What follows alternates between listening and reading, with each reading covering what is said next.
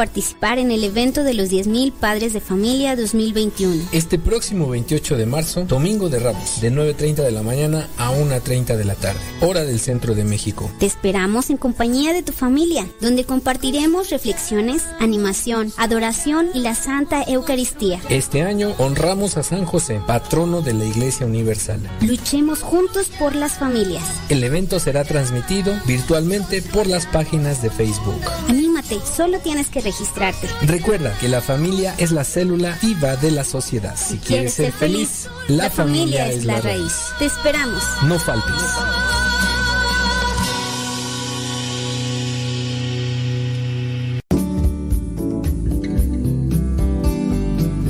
Buenos días.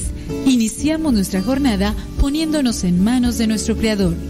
Pedimos su gracia para enfrentar como hijos suyos cada reto que la vida nos presente, acompañados de María, la dulce Madre que nos invita a proclamar las grandezas del Señor. Camina con nosotros en radiocepa.com, emisora católica de los misioneros servidores de la palabra.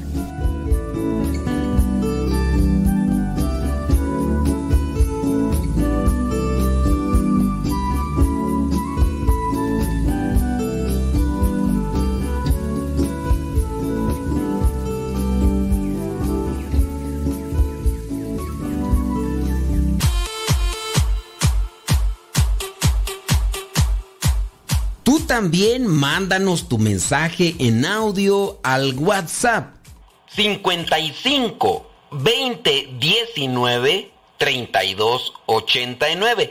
Recuerda que es número de México.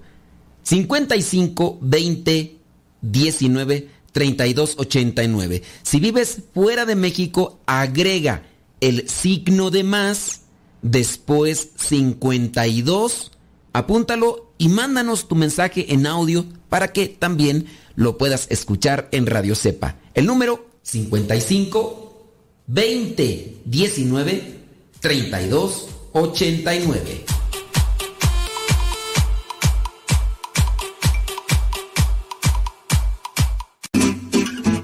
Mamá, ya te dejé mi ropa para que la laves.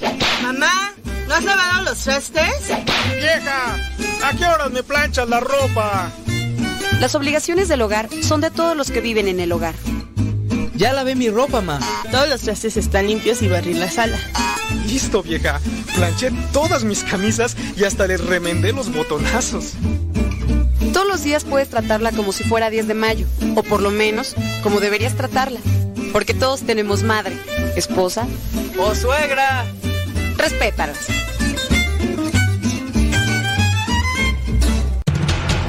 Radio Cepa, Radio Católica por Internet que forma e informa.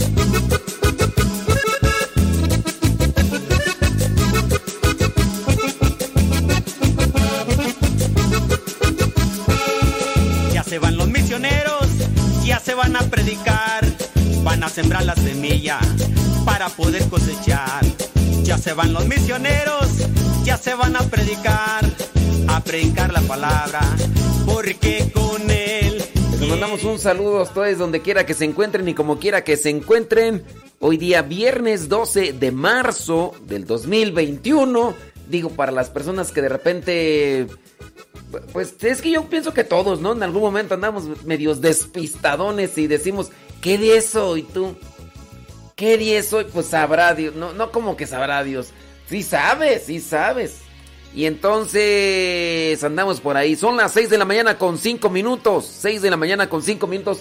Hora de California. Son las 8 de la mañana con 5 minutos. Hora del centro de México. Y son las 9 de la mañana con 5 minutos. Hora de Nueva York. Y también de... De, de Florida y de otros lugares más. Pregunta del día.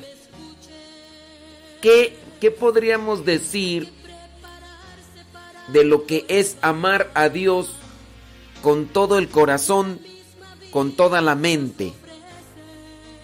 ¿Cómo podríamos describir esto que aparece en el Evangelio del día de hoy, Marcos 12 del 28 al 34, cuando este maestro de la ley se acerca con Jesús y le pregunta que cuál es el mandamiento más importante. ¿Cuál es el mandamiento más importante? Le pregunta este maestro de la ley a nuestro Señor Jesucristo. Después de que lo ha visto discutir, porque nuestro Señor Jesucristo discutía. ¿Es malo discutir? No, no es malo. Lo malo es cuando la gente se enoja porque no sabe discutir. Y deja de eso, se enoja, insulta, ofende. Si tú discutes en tu trabajo, si tú discutes ahí con tu familia, eh, puede ser bueno porque de las discusiones se sacan o se pueden sacar cosas buenas. El problema, pienso yo, está cuando uno no sabe discutir. Porque uno empieza a ofender, uno empieza a lastimar, humillar, desacreditar. El problema de la discusión es cuando no estamos abiertos a escuchar, cuando no estamos abiertos a dialogar, cuando solamente queremos imponer, cuando solamente queremos que los demás escuchen lo que nosotros decimos y que acepten lo que nosotros decimos como una propuesta de verdad, aunque estemos equivocados. Es más, cuando el otro está hablando, yo me burlo o hago como que no te pongo atención, como que lo que tú dices, eh, eso no es verdad o eso no importa o eso es irrelevante. Eso es realmente grave es realmente grave porque pues, no, no sabes discutir, no sabemos discutir. Y pues ya cuando el, el, enojo nos domina, nos podemos enojar, pero si el enojo nos domina... Y sí, en el caso del Evangelio, Jesucristo ya había tenido una discusión, nuestro Señor Jesucristo había tenido una discusión con, con los fariseos, con los maestros de la ley, con el tema de la resurrección. Después este maestro de la ley se le acerca a Jesús y le pregunta cuál es el mandamiento más importante. Y ya da una respuesta. Amar a Dios con toda tu mente, con todo tu corazón, con todo tu ser. Ahora la pregunta es, nosotros dentro de lo que es un discernimiento, ¿cómo podríamos así ser concretos en el decir que es amar a Dios con toda nuestra mente. ¿Qué es amar a Dios? Porque si nuestro Señor Jesucristo dice hay que amar a Dios con toda nuestra mente, ¿a qué se refiere eso? Ah, pues la mente, ya. La mente. O sea, ¿qué es amar a Dios con todo el corazón? ¿Cómo podríamos irlo describiendo con algunos ejemplos? Ahí se los voy a dejar yo como, como pregunta del día de hoy por si quieren acompañarnos. Vamos a estar ahí mirando sus mensajitos. Si nos quieren decir igual dónde nos están escuchando, pues eso sería muy, muy, pero muy. Eh, no, eh, no, no. Dice, hoy es día 12, día de la Virgen de Guadalupe. No, el día de la Virgen de Guadalupe es el día 12 de diciembre. Sí. Nada más pues para que lo tengan porque me están diciendo que aquí es el día de la Virgen Ay, ay, ay, Dios mío santo. Déjame ver. Oye, encontré una noticia, fíjate. Dice, el templo satánico demanda a Texas, al estado de Texas, por dificultar sus ritos para practicar abortos. El templo satánico ha demandado al estado de Texas, de Texas quejándose de que sus regulaciones sobre el aborto, como por ejemplo el requisito de ver la ecografía, interfieren con el ritual que ellos hacen del aborto, del templo y por lo tanto violan, dicen ellos, su libertad religiosa. Así las cosas, ¿eh? Un abogado del templo satánico que representa a la demandante argumentó que es una interferencia sustancial per se que el Estado ponga un obstáculo regulatorio de que cuesta dinero frente a un ejercicio religioso. Según, bueno, dentro de lo que es la religión del satanismo, porque sí. Dice, el Estado también podría grabar y regular y otras cosas. Dice, la demanda se hace eco, hace eco de la tesis oficial de Satanic. Bueno, aquí viene un tema interesante. Y vamos a hacer lo que le llaman dentro de el ambiente periodístico. Vamos a hacer una editorial del, de esta noticia. Si eh, este templo satánico se está quejando por las leyes que está presentando el estado de Texas, que presentan como requisito antes de practicarse un aborto, que se vea una ecografía y pues ya vendrá el desglosamiento de la ley, ¿verdad? Porque pero entonces hay una reducción de personas que están practicando el aborto en este templo satánico.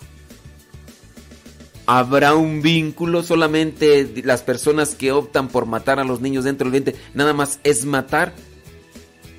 ¿O habrá un vínculo en relación con las cuestiones satánicas? ¿Usted qué piensa? ¿Cómo lo ve?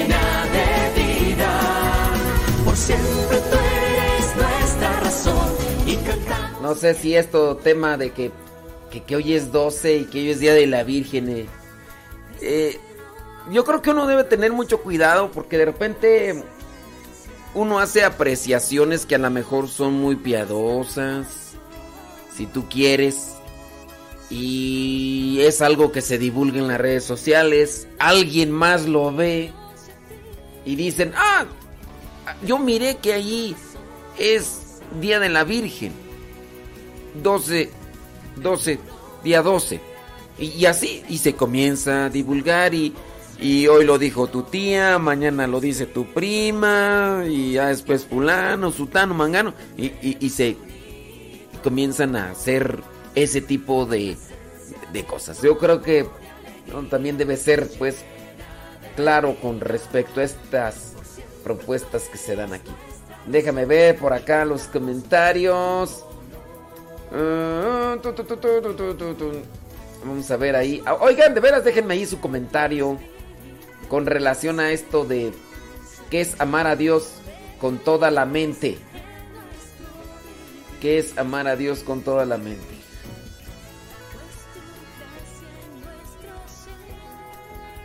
Dice, válgame Dios. A ver, déjame ver, por acá estoy checando.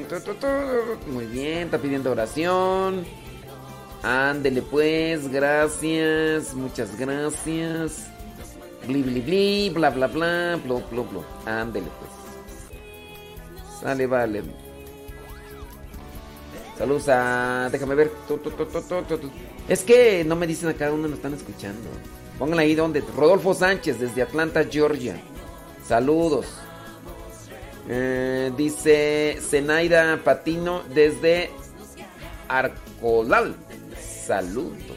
Gracias. Pongan ahí donde nos escucha, queridos. La presencia de tu amor y alegría nos llena de vida. Por siempre tú eres nuestra razón y cantamos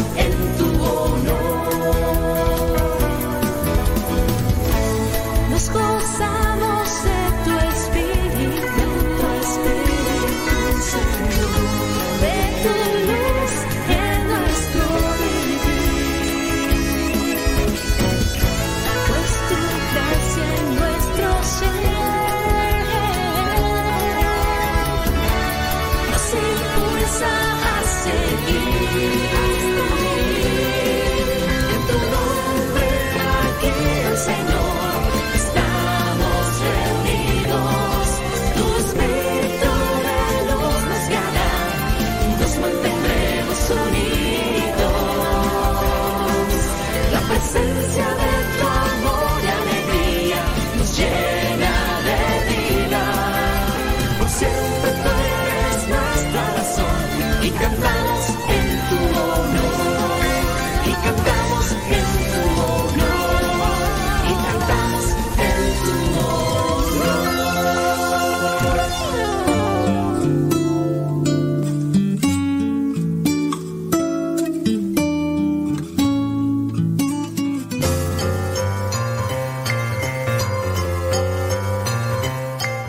Pregunta está conectada con algunas cuestiones bíblicas, pero también litúrgicas.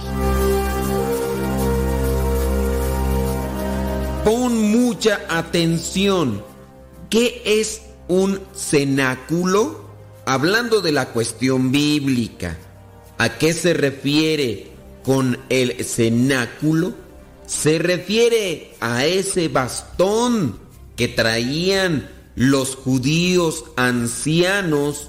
Se refiere a ese lugar donde se llevó a cabo la última cena o se refiere a ese lugar donde se reserva la Eucaristía. ¿A qué se refiere la palabra cenáculo? Es el bastón que traían los judíos ancianos, es el lugar donde se llevó a cabo la última cena o es el lugar donde se reserva la Eucaristía.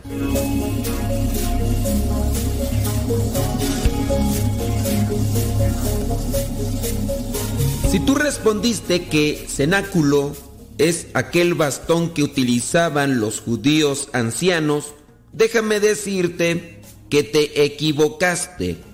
Si tú dijiste que cenáculo es aquel lugar donde se reserva la Eucaristía, también te equivocaste. También hay que hacer una apreciación porque hay algunas personas que le llaman cenáculo al sagrario, el lugar donde se reserva la sagrada Eucaristía, o también le llaman cenáculo a la capilla donde se puede hacer oración y que además está expuesto el Santísimo o está también el sagrario. Pero cenáculo es la habitación en sí en la que Jesús y sus discípulos compartieron la última cena. Cenáculo. De hecho, la etimología de la palabra o el origen de la palabra, tomando el término en latín, cenaculum, es el comedor, el lugar donde se acostumbraba a darse esa comida principal antiguamente. Pero hablando del cenáculo, este lugar donde se llevó a cabo la última cena, los estudiosos de la Biblia dicen que muy posiblemente también fue el mismo lugar donde Jesús apareció resucitado y donde también llegó el Espíritu Santo en la fiesta de Pentecostés.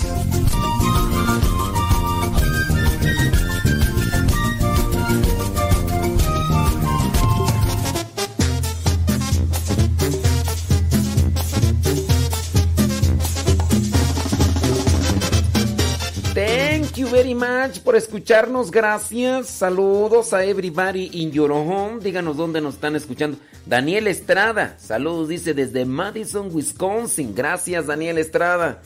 Qué milagro. ¿Qué, ¿Cómo andamos por allá? ¿Todo bien? Gracias. A los que le atinaron a la trivia, congratulations for you. A los que no le atinaron a la trivia, lástima, Margarito. Decían acá.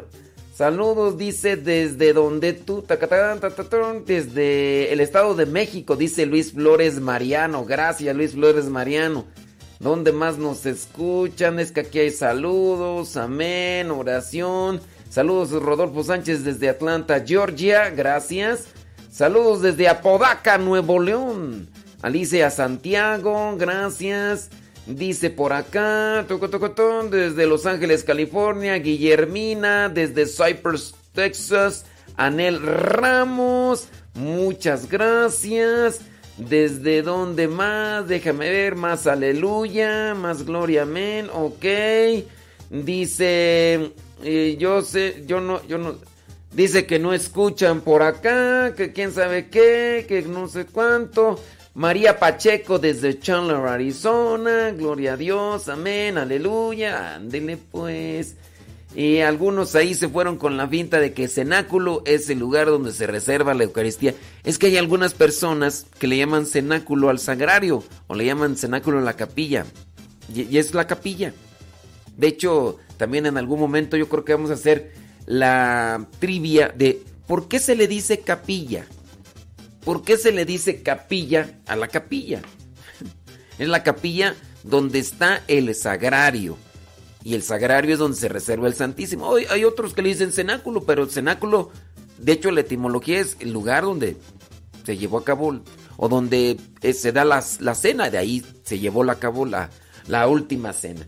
Mm, Bien, eh, dicen, algunas veces eh, me confrontan y me dicen, no, tú estás mal. Porque acá el obispo dice que cenáculo es... Ok, muy bien, eso dice el obispo.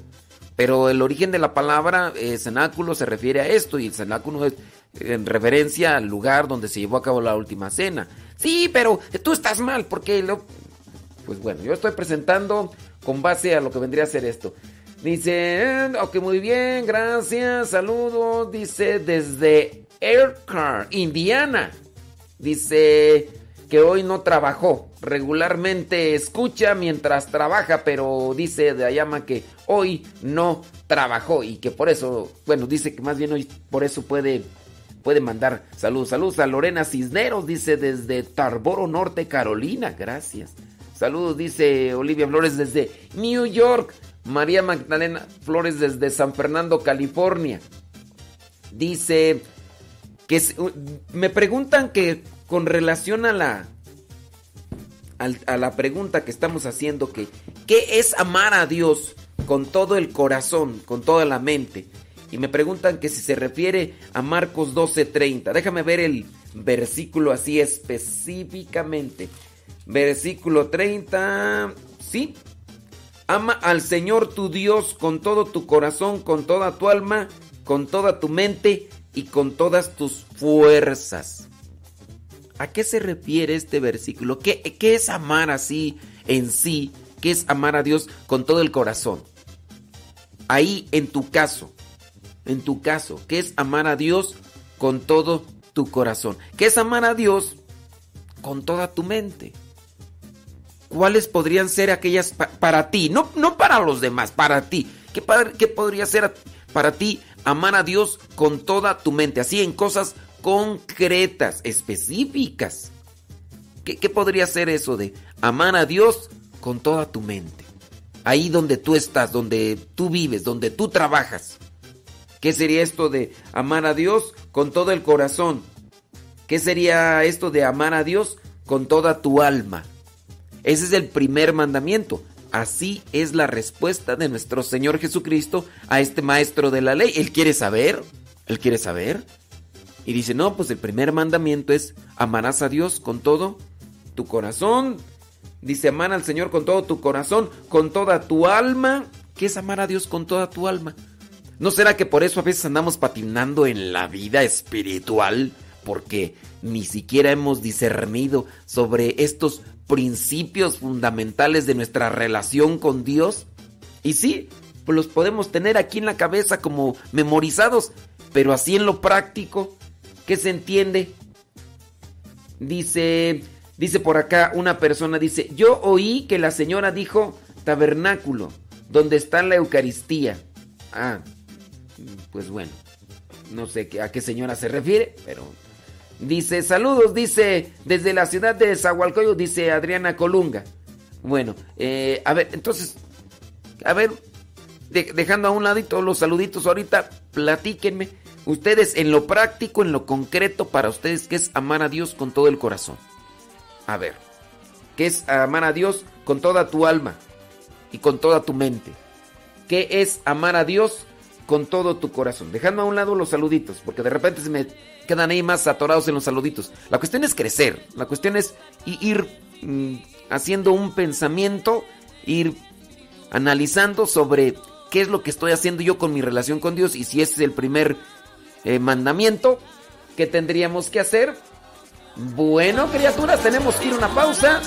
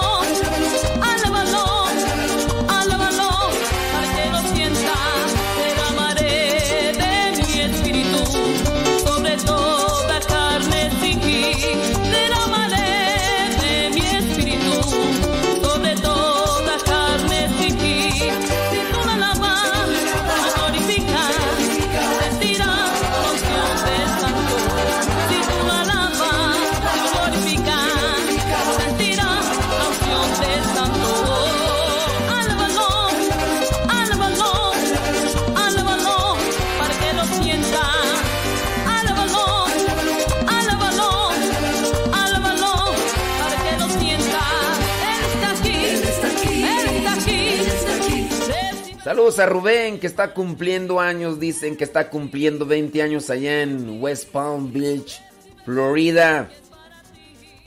Ándele pues. Leticia Cabrera dice que ayer cumplió 50 años. Rosa Centeno en Reynosa, Tamaulipas. Dice, yo escucho acá en Los Reyes La Paz. Dice, dice que tuvo un accidente. Bueno, pues eh, gracias a Dios, ¿verdad? Ahí vamos caminando. Alicia Mejía, ponerse en manos de Dios y echarle galletas. Galletas, no galletas, galleta. Saludos desde Tijuana.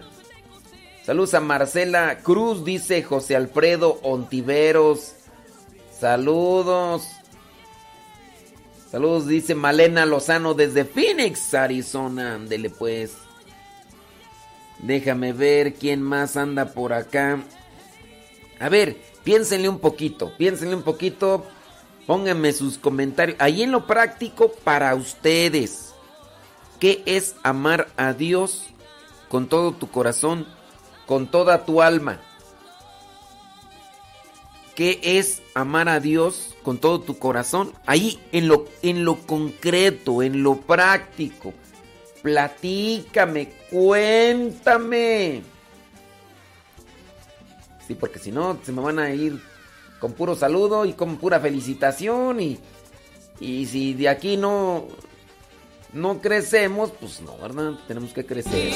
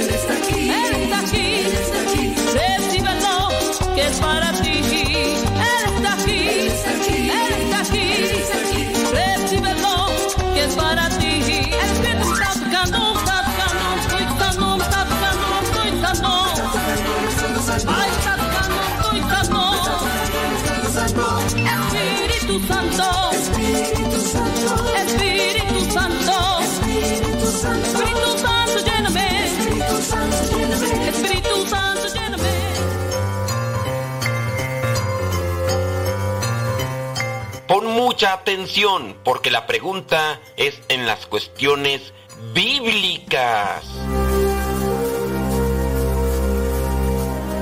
La pregunta es la siguiente. ¿Has escuchado la palabra maná que está en la Biblia? Sí, cuando estamos hablando del pueblo de Israel que salió de Egipto y está caminando en el desierto. Bueno, ¿qué significa la palabra maná en la Biblia? ¿Qué significa la palabra maná en la Biblia? ¿Significa pan? ¿Significa harina?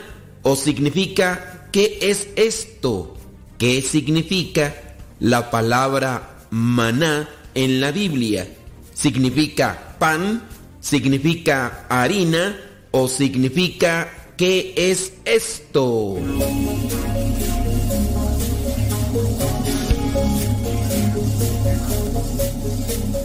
Si tú respondiste que la palabra maná en la Biblia significa grupo de música rock pop mexicano, pues déjame decirte que te equivocaste, no.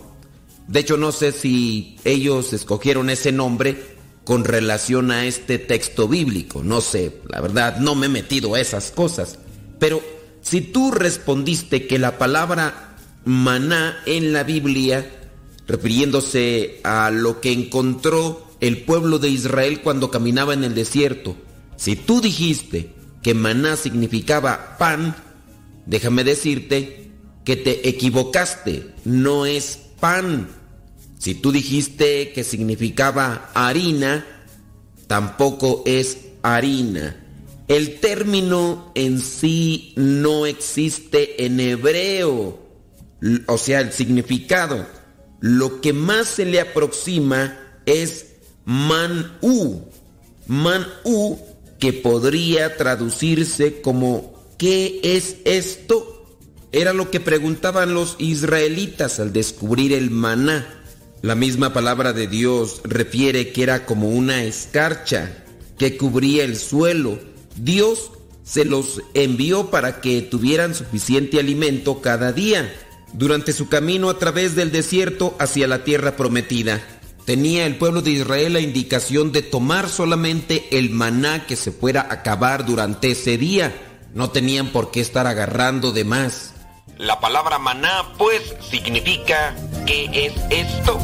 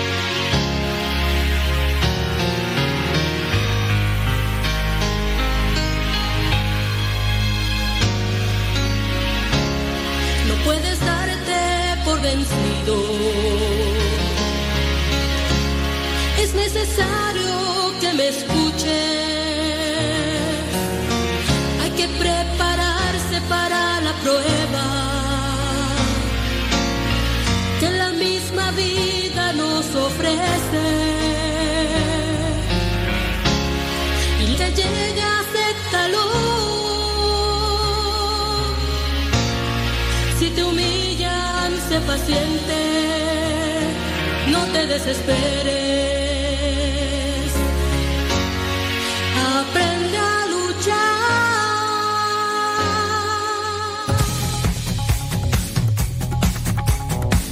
Ándele pues, pues ahí quedó ya la trivia del día de hoy. Pues sí. No, no es cierto, la del día de hoy son, son tres trivias. De hecho, estoy pensando en meter cuatro trivias, así para que...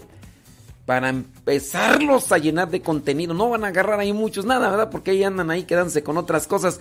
Pero por lo menos vamos a tener ahí mucho contenido. Pero vamos a ver qué sucede. Vamos a ver qué sucede. Oiga, ¿qué le iba a comentar? Ah, sí, que tenemos una pregunta. Tenemos una pregunta. ¿Qué es esto de amar a Dios con toda tu mente? Pero en concreto, así en concreto, quiero que, que puntualices una acción en particular. Porque de repente nosotros generalizamos. Pues, pues amar a Dios con toda nuestra mente es... mm, es...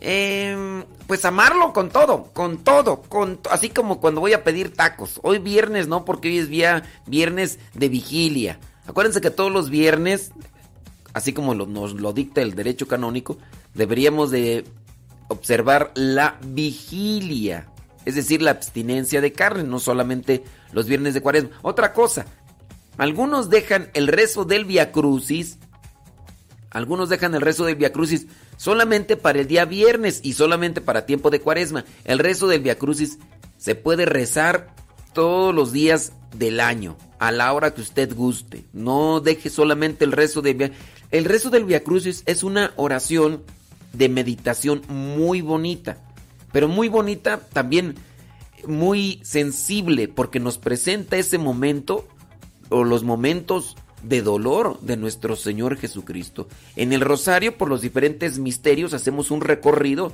diferente al del Via Crucis. En el del Via Crucis es recorrer esa vía de, de la cruz y eso es muy bonito. Bueno, ahí se los dejo yo nada más ahí para que lo, que lo tengan presente. Y déjame ver por acá qué es lo que nos dice. ¿Qué es amar? Si, si en respuesta a este maestro de la ley, nuestro Señor Jesucristo dice, el primer mandamiento es amar a Dios con todo el corazón. Bueno, en concreto, ahí, en, donde, donde tú estás, Porque yo te puedo explicar desde, o puedo darte una referencia, pero desde lo que es mi vida. Yo, como religioso, como misionero, como sacerdote, en el ambiente aquí en el que yo vivo, yo voy a buscar para mí qué es amar a Dios con todo mi corazón, con toda mi alma, con todo mi ser, con toda mi mente. Yo te lo podría decir. Y esto que yo digo no se va a aplicar para ti, porque yo soy religioso, porque yo vivo en una comunidad religiosa. Tanto así que imagínate, hay tantas cosas que yo realizo que pues, para mucha gente es incomprensible. Por ejemplo, eh, aquí en la comunidad nos dan eh, oportunidad de visitar a nuestras familias siete días cada dos años. Siete días cada dos años en nuestra comunidad religiosa. Hay otras comunidades que cada año o cada mes, dependiendo, ¿no? La comunidad religiosa.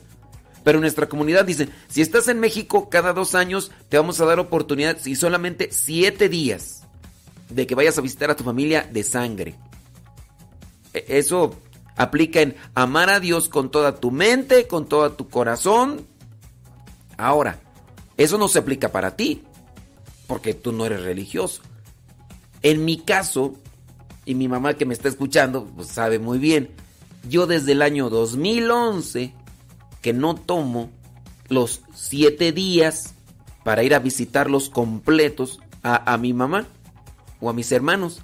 En el de 2011 que me di esa oportunidad de siete días como tal, salir de aquí de mis actividades y visitar a mi mamá, mi papá, mis hermanos, desde el 2011.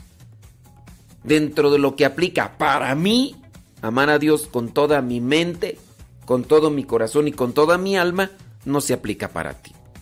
Yo eso podría explicar aquí, que es para mí amar a Dios con toda mi mente, con toda mi alma, con todo mi corazón, aplica dentro de estas cosas. Y sí, los que no entienden o que no saben de la vida religiosa comenzarán a ya incluso hasta a criticarme y juzgarme. Pues ¿dónde está? Una señora un día me dijo, pues usted habla del amor a la familia y ¿dónde está usted si no ama a familia? Usted ni les ni los va a ver ni nada y, ya empezaron a juzgar, ya casi me mandaban al infierno. Y pues esa es la perspectiva de esta señora. Pero yo le preguntaré, bueno, entonces, ¿qué es para usted amar a Dios con toda su mente? Con todos.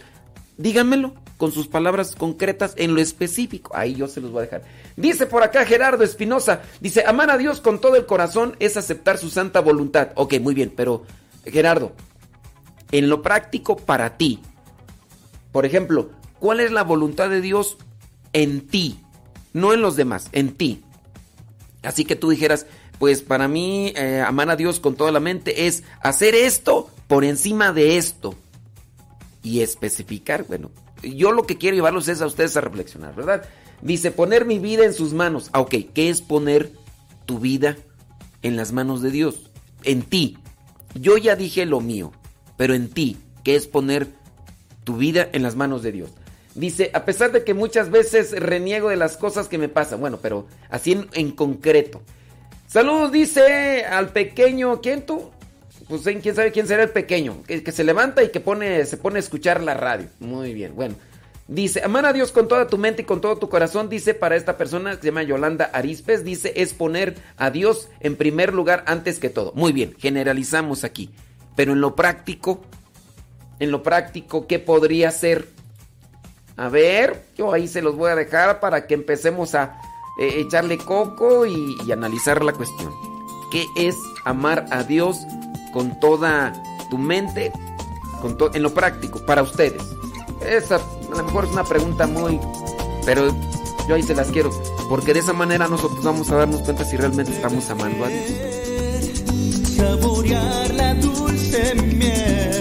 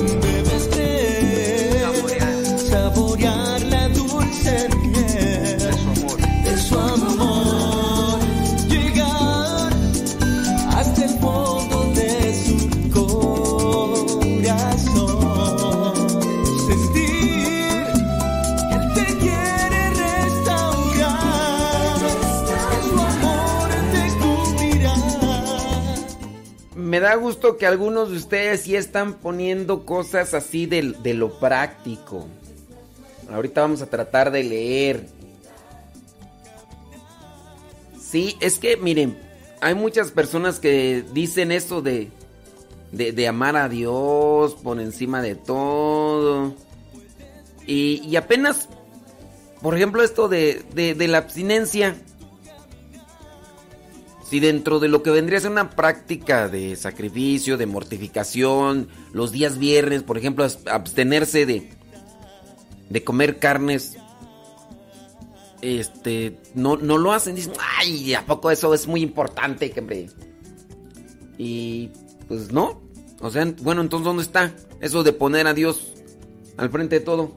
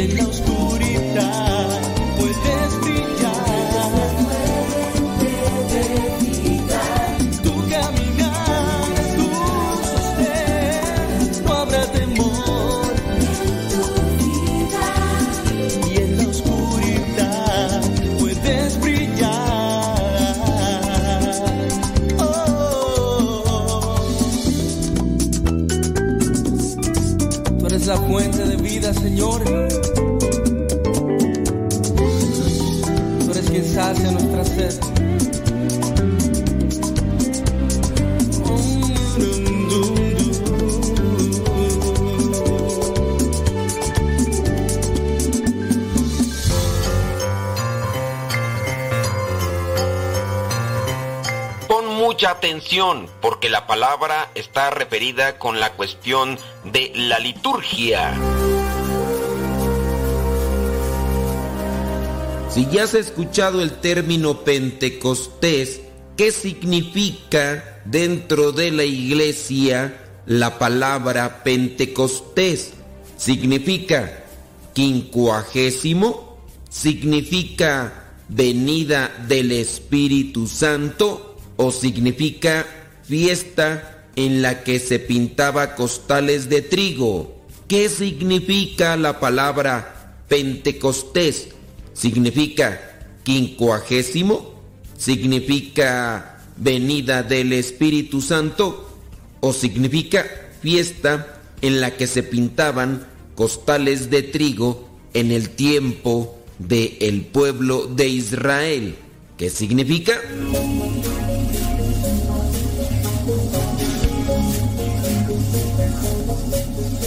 Si tú respondiste que la palabra Pentecostés significaba fiesta en la que se pintaban costales de trigo, déjame decirte que te equivocaste. Si tú respondiste que Pentecostés significa venida del Espíritu Santo, también te equivocaste. Pero pon atención, no quiere decir que no sucedió este acontecimiento. Ciertamente en el libro de los Hechos de los Apóstoles narra que en la fiesta de Pentecostés vino el Espíritu Santo, pero no significa Pentecostés venida del Espíritu Santo. ¿Me explico? De hecho, la fiesta de Pentecostés ya la celebraban los judíos, la estaban también celebrando en ese momento los seguidores de Jesucristo. Entonces, la palabra Pentecostés significa quincuagésimo.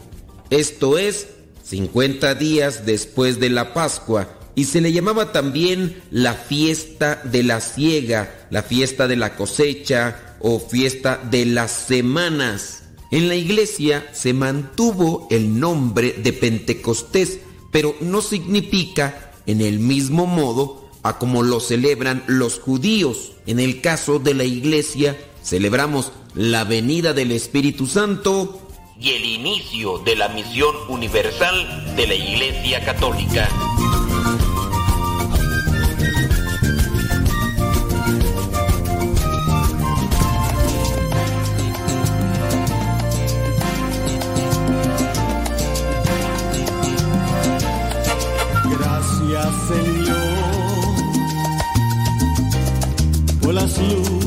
El mundo trae. Arriba los corazones, señoras y señores. Ya son 48 minutos después de la hora, 48 minutos después de la hora. Hoy día... Hoy día qué día es? Viernes. Viernes, es viernes. Viernes 12, 12 de marzo. Y por ahí traemos la pregunta del día de hoy con relación al Evangelio. ¿Cuál es el primer mandamiento? ¿Cuál es el primer mandamiento? ¿Cuál es el primero de todos los mandamientos? Le dice este maestro de la ley a nuestro Señor Jesucristo. Y nuestro Señor Jesucristo le dice, bueno, el primer mandamiento de todos es, eh, ama al Señor tu Dios con todo tu corazón. Y entonces la pregunta de ahí, ¿qué es amar a Dios con toda tu mente, con todo tu corazón, con toda tu alma?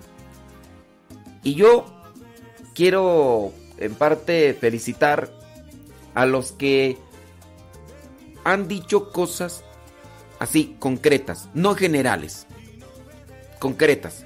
Porque eso refiere entonces que estamos haciendo un análisis. Yo entiendo que muchos de ustedes van en camino a su, su trabajo y que van manejando y que no pueden escribir y todo, pero eh, queremos hacer un ejercicio de concientización. Concientización. Concientiza. Concientiz. De concientizar. sí. Y déjame decirte qué es poner a Dios así como primero. Miren, hay muchas cosas que en la vida nos están bombardeando. Por ejemplo, acá en México, acaban ya de aprobar lo que vendría a ser el uso de la marihuana y otras cosas más. Y hay alguien que va a decir, sí, está bien. Oye, pero tú eres cristiano. Sí, no, pero estoy de acuerdo. Es que es amar a Dios con toda tu mente, con todo tu alma, con todo tu corazón. El día de ayer, por ejemplo, hablábamos sobre un tema espinoso, fuerte, sobre el aborto. Y alguien de ustedes nos compartía que una persona de un grupo parroquial decía, cada quien su cuerpo, puede hacer un reguilete, hacerse lo que quiera, cuando quiera y donde quiera. Pero oye, eh, eres una persona que formas parte de un... No nos dijo ni siquiera qué grupo, pero es un grupo de, de la iglesia y esa fue su opinión. Entonces, para hablar en términos concretos, prácticos y claros, ¿qué es amar a Dios con toda tu mente, con todo tu corazón y con toda tu alma? En lo práctico, en lo práctico, eh, analicemos eso. Mira, dice acá, eh, déjame ver, déjame ver dónde está. Ay, se me perdió tú el mensajito. Espérame, es que ya aquí entre tanto, aleluya, gloria, amén, amén. Y demás. Dice María, María Fierro. Cada vez que me hago esa pregunta, descubro que no tengo ni la más mínima idea de lo que es amar. Dice, estoy acostumbrada a relacionarme a relacionar, estoy, estoy dice María, que está acostumbrada a relacionar amor con emociones y sentimientos. Y me queda claro que eso no es amar. ¿Qué es amar a Dios? Con toda tu mente, con todo tu corazón y con toda tu alma. En lo práctico, en lo práctico. Dice, déjame ver aquí un comentario. Dice, en lo práctico, en lo práctico, para mí es hacer ayuno. Eh, es, hacer ayuno de pensamientos malos. Bueno, miren, solamente déjenme recordarles. Eh, yo, yo entiendo que en ocasiones a veces que el sacerdote, que el obispo y demás gente dicen, vamos a hacer ayuno de pensamientos. Pero acuérdense que la palabra ayuno, así, originalmente significa no comer. La palabra ayuno significa no comer. O sea, de, de ingerir algo al organismo. Y nosotros cuando aplicamos el término voy a ayunar de pensamientos. A ver, ¿tú comes pensamientos? Pregunto. Ah, no, es que yo lo digo porque el padre fulano, el obispo fulano y sutano mangano. Ok, sí, lo dijeron ellos. Lo dijeron ellos. Yo entiendo que en ocasiones se hacen analogías, pero también habría que especificar para que la gente no adopte eso Porque si tú no lo sabías, tú lo adoptas. Yo entonces entiendo que tú lo que quieres decir es abstenerte de malos pensamientos. Abstenerte de hacer prejuicios. Yo entiendo que eso es en lo práctico, de abstener. Pero sí, es como que algo que también nosotros debemos de, de analizar. No se dice, eh, voy a ayunar de, malos pensamientos. Pues no comes malos pensamientos, o sí comes malos pensamientos. Yo como pan, como ah, fruta, como hoy no se come carne, los viernes no se come carne, entonces vigilia, hoy no vamos a comer carne, ¿qué vamos a comer? Unas habitas, unos garbancitos, un, eh, ¿qué? unas lentejitas, lentejitas con huevito, no sé. Pero también hay que también aclarar eso, ¿ok? Solamente, no se va a ver si no se me enojan tú porque luego les digo esas cosas y se me enojan, se me enchilan, pero bueno, ahí dice, en lo práctico, N Aguilar dice, en lo práctico es como cuando no tengo muchas ganas de ir al Santísimo, pero por amor a Dios voy y ahí es donde me doy cuenta cuánto lo amo y aplica Dice, para mi esposo también, porque a veces llega muy cansado del trabajo y aún así me acompaña. En este caso, N. Aguilar está dando un ejemplo muy claro de qué es amar a Dios con toda mi mente, con todo mi corazón y con toda mi alma. Es decir, ellos saben que ir al Santísimo les llena, porque van a hacer oración. Y ella anda bien cansada, o también su esposo está bien cansada, pero tienen un compromiso. Oye, ¿qué es lo primero? Lo primero es llenarme de Dios. Ay, pero estoy cansado. No quiero ir, no quiero ir. Bueno, pues esto mismo aplica.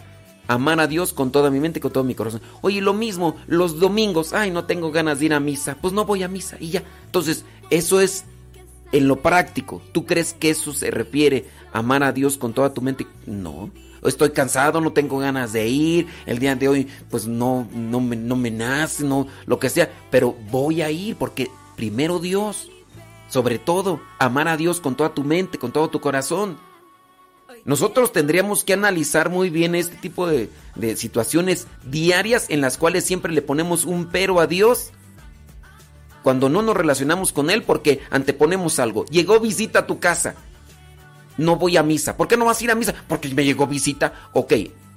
¿Eso crees que aplica entonces? Ahí aplica también amar a Dios con toda tu mente y tu corazón. Ahí a quien le diste la prioridad. ¿Sabías tú que los domingos tenías prioridad? Era lo primero. ¿Y lo hiciste? ¿No lo hiciste? Bueno, yo ahí se los voy a dejar porque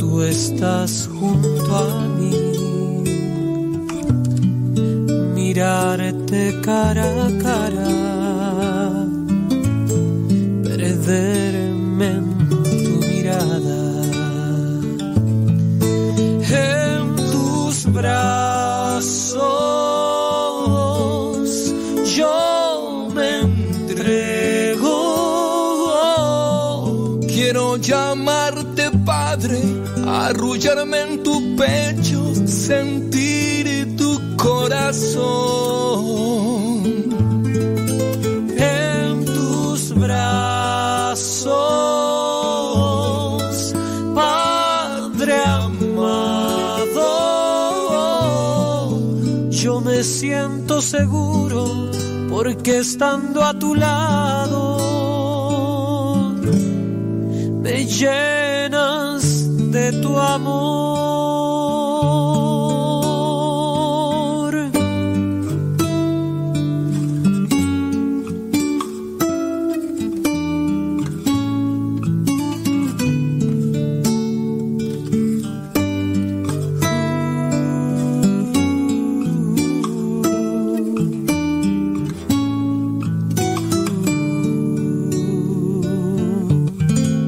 Hermoso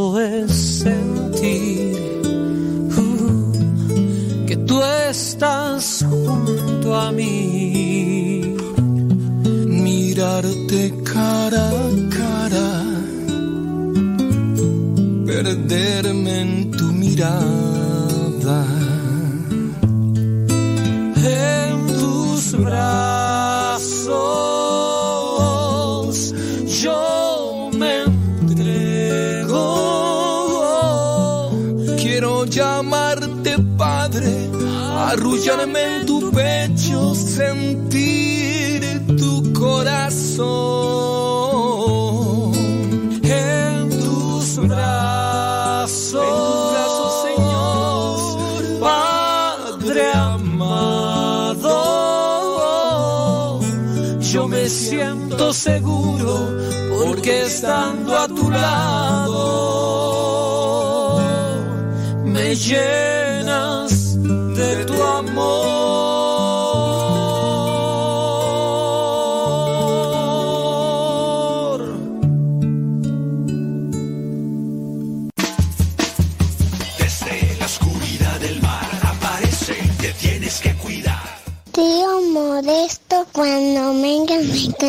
la canción de como un tiburón. Ahí viene,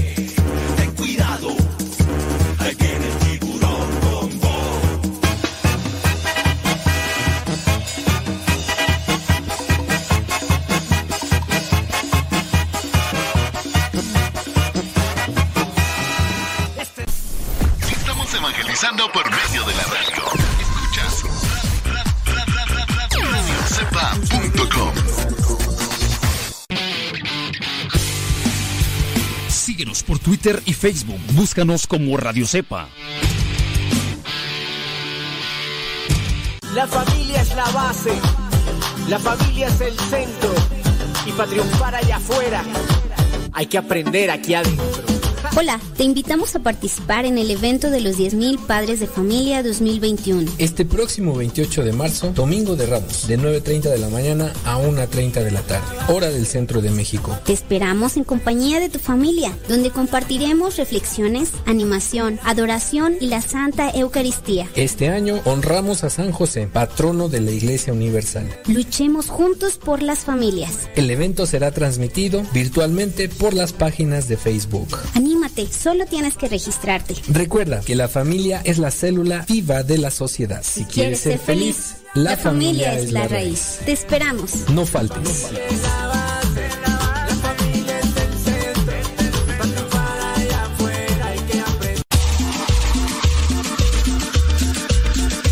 Abuelita, soy tu nieto y ya llegué.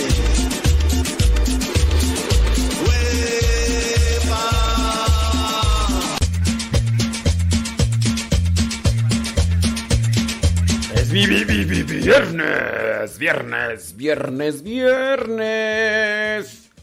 Todavía mirando por ahí sus comentarios, criaturas del Señor, bendecida el Señor. Ujú.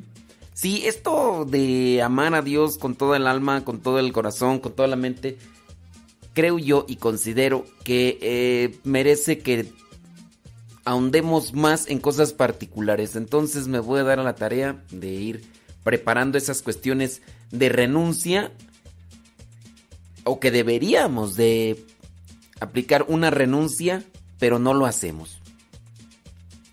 Yo creo que para ayudarnos también reflexionar es a qué renuncio de las cosas de mi vida por amor a Dios. ¿A qué renuncio? Ya mencionamos una cosa así clara, el cansancio. No tengo ganas de ir a la oración, tengo un compromiso. Hay, hay personas que incluso se comprometen una vez a la semana o una vez eh, durante todos los días ir a la capilla, no porque le van a hacer un favor al de la capilla o porque le van a hacer un favor a Dios, es porque ellos se comprometen a alimentarse. Y dicen, tal día voy a ir a la capilla. Y no, y no vienen. No vienen. Aquí en la capilla que, que se tiene aquí de- del pueblo, hay personas que se han comprometido y no vienen. Y pues sí, eh, hay un horario, tú dices, ok, se expone Santísimo y la gente debería de venir al, a, la- a su oración. No llegó. Hay veces que, por ejemplo, en la noche se hace creo que una vez al mes esto de exponer el Santísimo para que las familias vengan durante la noche y se alimenten y se llenen con la oración de Dios. Y no vienen. En algunos casos, cuando a veces me tardaba así mucho, iba a dar una vueltecita y me encontraba de personas que estaban ahí por más de tres horas y tú les preguntas, bueno, ¿y, qué pasó? No, pues es que se apuntó la familia fulana, se apuntó fulano de tal y no vinieron. Yo entiendo, pues es de madrugada y todo, pero amar a Dios con toda tu mente, con todo tu corazón. Eso podría ser un- uno de los casos. Me acuerdo yo de una persona que, pues bueno, tiene por ahí unos problemas de adicción, eh, de drogas y otros problemas también morales.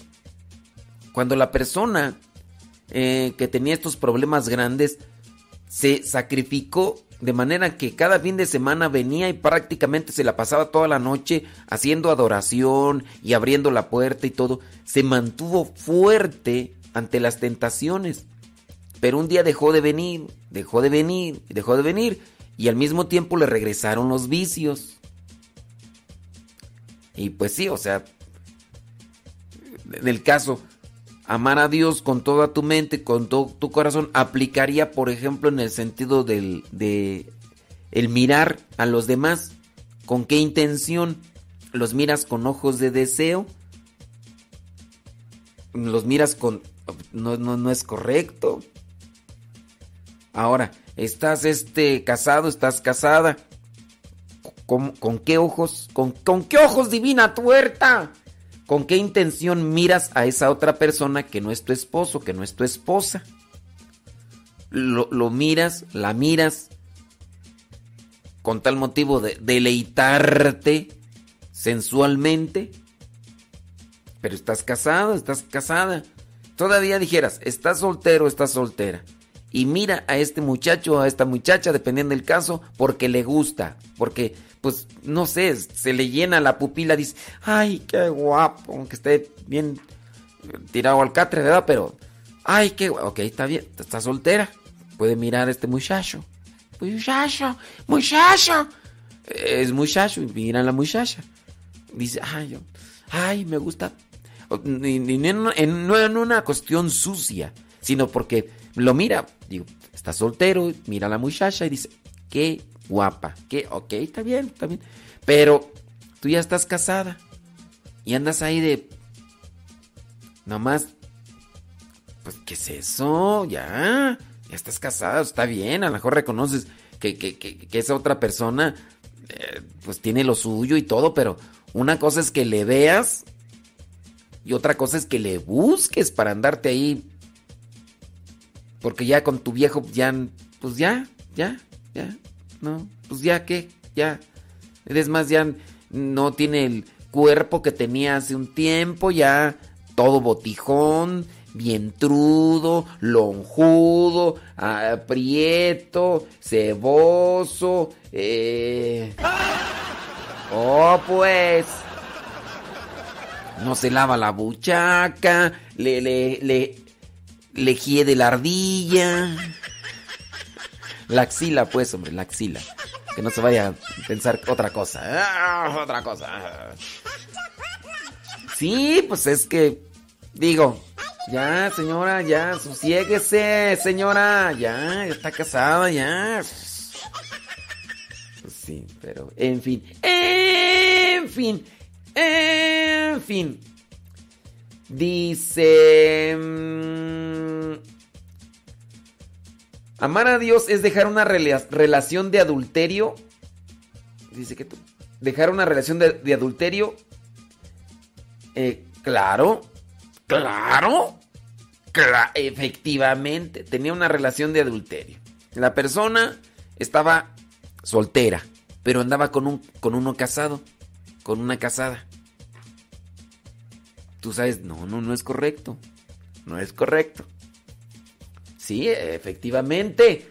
Efectivamente. Así en cosas concretas. Póngale ahí. ¿A qué son capaces de renunciar por amor a Dios? Yo creo que así se entiende mejor esto de amar a Dios con toda tu mente, con todo tu corazón, con toda tu alma, ¿no? ¿A qué cosas somos capaces de renunciar por amor a Dios? Sí, creo que así se entiende mejor. Pónganle ahí, pónganle, pónganle. Y así reflexionamos todos juntos como hermanos, miembros de una iglesia. Vamos caminando un encuentro del Señor. A ver, déjame ver aquí qué más comentarios veo. Lo bueno que acá ya no tengo amén y aleluyas porque ah, en el otro Facebook, ah, ¿cómo me aparecen? Sí.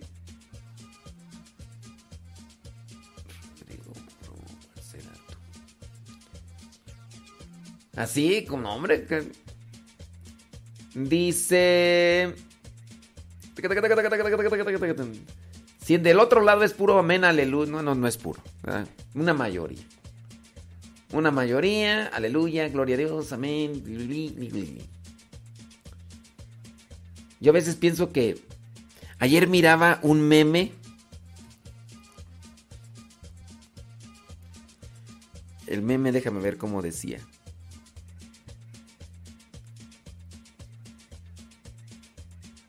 ¿Dónde está tú? Aquí está. Fíjate, este meme tiene mucha verdad. Eh, de la, en la otra. En la otra página. Hay mucha gente que pone puro amén, amén, amén. Y aunque yo ya les he dicho que, que el amén es propio de la oración, que no es un sinónimo de está bien, así sea, qué bueno, qué padre, qué chido. eh, No, eh, eh, la verdad es que es, pues son personas que no quieren pensar que... Y encontré este meme que me dice mucho. Dice, Dios dice, le daré a los humanos libre albedrío. Los humanos dicen que sea lo que Dios quiera. Y Dios así como que... mm, este, ¿Por qué no se ponen las pilas? Pues, entonces, ¿para qué les di el libre albedrío? ¿Para qué? Bueno, no quiere decir que en el libre albedrío es desobedecer y no cumplir con la voluntad de Dios. También analicémoslo, ¿no? Pero Dios por eso nos dio libre albedrío para pensar muy bien las cosas, para pensarlas muy bien. Pero a veces somos muy, ay, ay, que a ver qué Dios dice. No voy a preparar tema, a ver Dios qué me inspira. Eh, y así. Y. Eh, déjame ver por acá. Saludos. Bli, blu, bla, ble, blu, bla, bla, bla, bla, bla.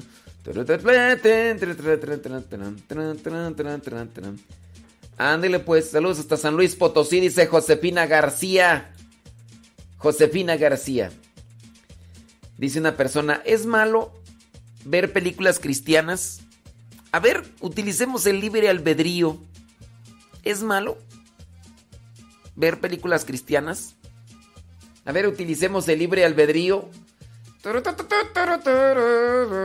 Sí, es que yo sé que algunos van a decir, ya, dime, dime sí o no. Yo empiezo a veces a dar una explicación y mucha gente me dice, no, es que tú eres muy rollero, dime si sí o no, ya, ¿para qué tanto? Y ya uno dice, así no se puede. Así no se puede. Sale, vale. Bueno, ahí está, señoras, señores. Vámonos pues a. Déjame ver acá en el YouTube. Ok, muy bien. ¿A qué somos capaces de renunciar? ¿A qué somos capaces de renunciar por amor a Dios?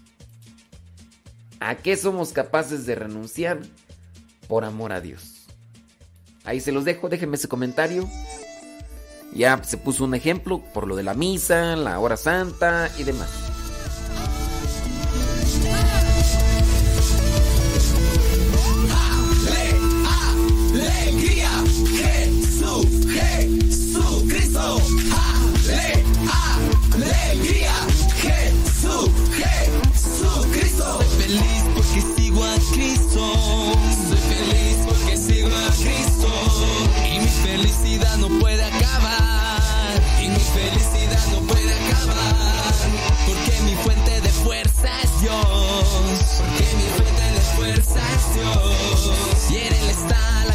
La grandeza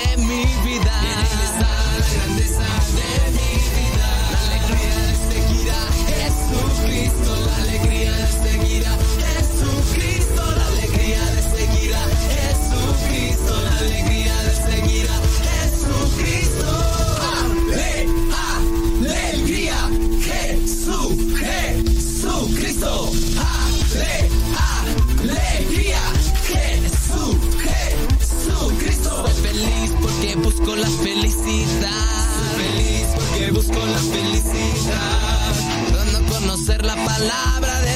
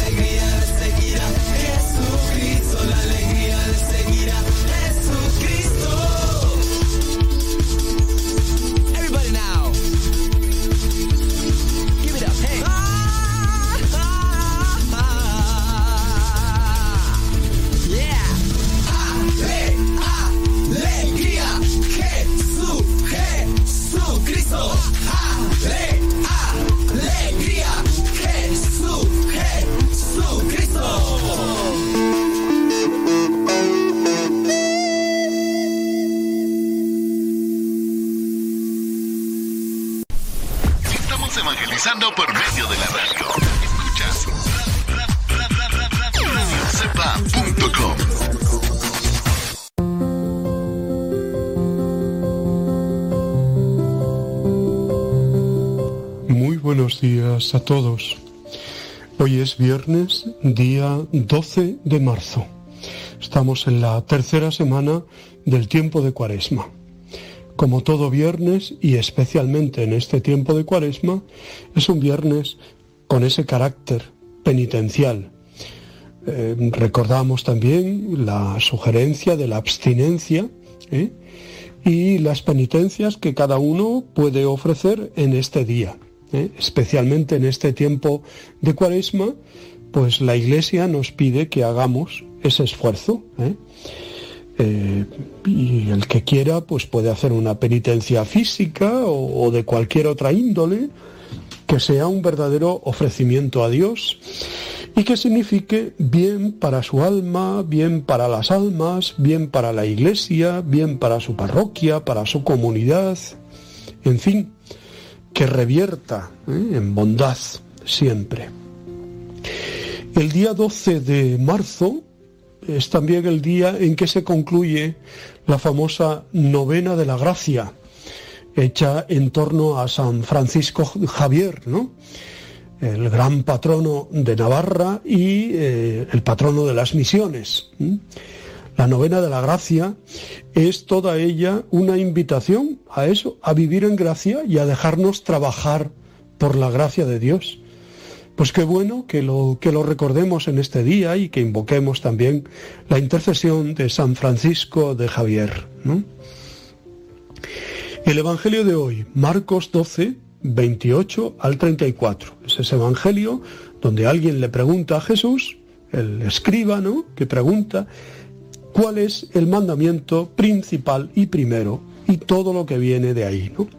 De tal manera que toda la ley, todos los mandamientos se resumen en el amor, pero amor verdadero, amor de verdad. ¿Cuál es el primero de todos los mandamientos? Pregunta un escriba. Jesús contestó, el primero es Escucha, Israel, el Señor nuestro Dios es el único Señor.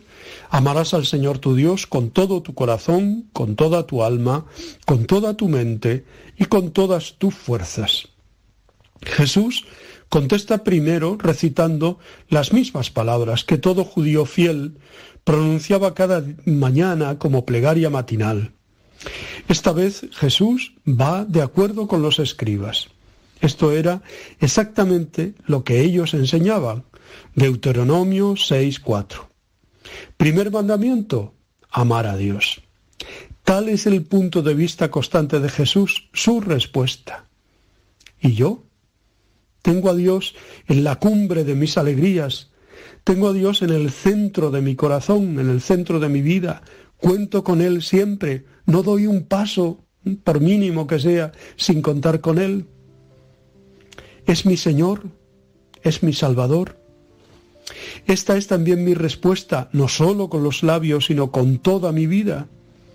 En Jesús no eran solamente palabras, toda su vida, toda la vida del Señor, decía, amo al Padre.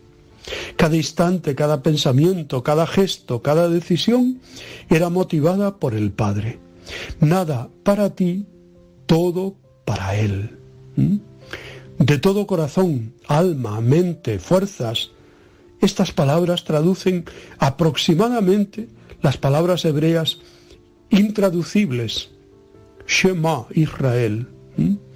Todo el ser, todas las fuerzas vitales, cuerpo y alma, sensibilidad e inteligencia, todas las capacidades. Dejo que mi oración suba hacia ti a partir de esto. Con esto solo ya tendría para meditar un buen rato y hacer un buen rato de oración. Pero el Señor añade, el segundo es este, amarás a tu prójimo como a ti mismo. Mayor que estos, no hay mandamiento alguno. El escriba solo preguntaba por un mandamiento, el principal y primero. Jesús contesta con dos. Así sueles tú hacerlo, Señor. Siempre nos llevas más allá de lo que pensamos mucho más allá. Y para ello tú completas la cita del Deuteronomio con otra del Levítico 19-18, que bien conocías la Biblia, Señor. Segundo mandamiento, amar a mi prójimo. El amor es esencial del Evangelio y de la vida evangélica. Es la buena nueva que mi vida toda debería estar proclamando. ¿Amo yo efectivamente? ¿A quién amo? ¿A quién dejo de amar? ¿Cómo se traduce este amor? ¿Quién es mi prójimo? Como tú mismo, como tú misma. No es decir poco. ¿Cómo me amo a mí mismo? ¿Mm? ¿Qué deseo yo para mí? ¿Cuáles son mis aspiraciones profundas? ¿A qué cosas estoy más aferrado? ¿Qué es lo que más me falta? Y todo esto, quererlo también para mi prójimo. No debo pasar muy rápidamente sobre todas estas cuestiones, debo tomar sobre ellas una decisión en este tiempo de cuaresma. Pero bien, ¿eh? Díjole el escriba, muy bien, maestro, tienes razón. Viendo Jesús cuán atiradamente había respondido, le dijo, no estás lejos del reino de Dios. Qué bien, ¿no? Jesús felicitó al escriba. Qué bueno si nos lo dijera a cada uno de nosotros, no estás lejos. En cualquier conversación saber reconocer los aciertos en las intervenciones de los otros para valorarlos y estimularlos es una forma humilde de amar al prójimo, que Jesús pone aquí en práctica. El reino de Dios igual a amar a Dios y al prójimo, amar a Dios y a los hermanos. Este es también el contenido esencial de la Iglesia y que la liturgia cristiana expresa. Cada asamblea eucarística debería ser a la vez un lugar de encuentro y de amor de Dios, un lugar de encuentro y de amor fraterno. ¿Lo es verdaderamente para mí? Suelo quizás encerrarme en mí mismo en lugar de abrirme al otro. Cuando los árboles nos impiden ver el bosque y cuando las discusiones sobre nimiedades nos impiden centrarnos en lo importante, preguntémonos por lo esencial. ¿Cuál es el mandamiento más importante de la ley? De hecho, Jesús responde con dos mandamientos, que en el fondo son uno, pues brotan de la misma fuente, puesto que Dios es uno y uno es también nuestro corazón. El mandamiento principal es amar a Dios con un amor total y amar al prójimo como se ama a uno mismo. Y como el amor se pone más en las obras que en las palabras, ojalá lo vivamos y oigamos como dirigida a nosotros mismos la alabanza de Jesús. No estás lejos del reino de Dios. Qué felicidad nos proporciona cumplir tus mandamientos, Señor. Qué entusiasmo de vida nos invade cuando vivimos como nos enseñas, ¿no? Tú eres, Señor, el, el Señor de la compasión, el que nos despiertas ternura ante quien sufre, el que nos impulsas a cumplir el proyecto que Dios tiene para cada uno de nosotros, y que impulsas en nosotros tu reino a base de ir construyéndolo día a día. Pues cae en la cuenta de la indiferencia religiosa que te rodea. Agradece al Señor que mantiene tu fe. En la oración escucha la sabiduría del Evangelio que ilumina tu vida. Y siéntete, siente como el Señor cura tus extravíos y vuelve a reencontrarte, ¿no? Ojalá que sea así también para nosotros, ¿no? Y que vivamos el amor de una manera efectiva, real, dándonos por entero.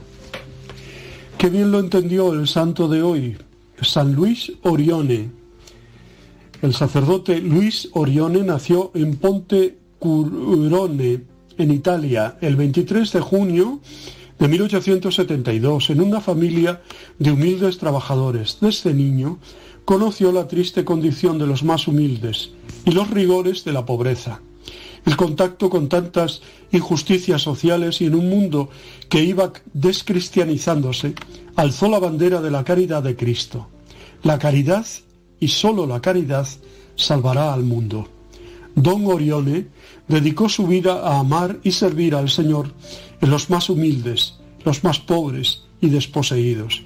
Muy joven, aún seminarista, comenzó su labor social y evangélica, creando institutos educativos para jóvenes marginados y más tarde hogares para personas con discapacidad. La pequeña obra de la Divina Providencia actualmente está difundida en más de 20 países. Don Orione hizo de su vida un holocausto, un martirio, un canto fiel hasta el día de su muerte, el 12 de marzo de 1940. Toda la vida de don Orione fue un camino de santidad que lejos de quedar encerrada en el ámbito de la Iglesia, pretendió llegar hasta lo más profundo de la sociedad y sus estructuras. Más que ser santos de Iglesia, seamos santos del pueblo y de la salvación social, afirmaba con vehemencia. Aquí tenemos obra de San Luis eh, Orione en, en Posada, en Posada de Llanes, ¿no? que decimos. Eh, pues ahí eh, hay una, una obra de la Divina Providencia donde los chicos con disminuidos eh, psíquicos, disminuidos físicos, son acogidos, ¿no? Y realmente hacen una labor los, los padres con los, los sacerdotes, los hermanos que allí están, pues realmente muy encomiable, ¿no? El cuerpo de San Luis Orione permanece en el santuario de Nuestra Señora de la Guardia en Tortona, en Italia, con excepción de su corazón que se expone en el cotolengo del Colegio San Pío X del barrio que lleva su nombre, en la ciudad de Claypole, en Argentina. Pues eh, damos gracias a, a Dios por, por él, que fue beatificado el 26 de octubre de 1980 y canonizado el 16 de mayo del 2004. ¿eh? Y celebramos su día hoy, el día 12 de, marzo. Os deseo muy buen día, os abrazo y os bendigo en el nombre del Padre, del Hijo y del Espíritu Santo. Os quiero.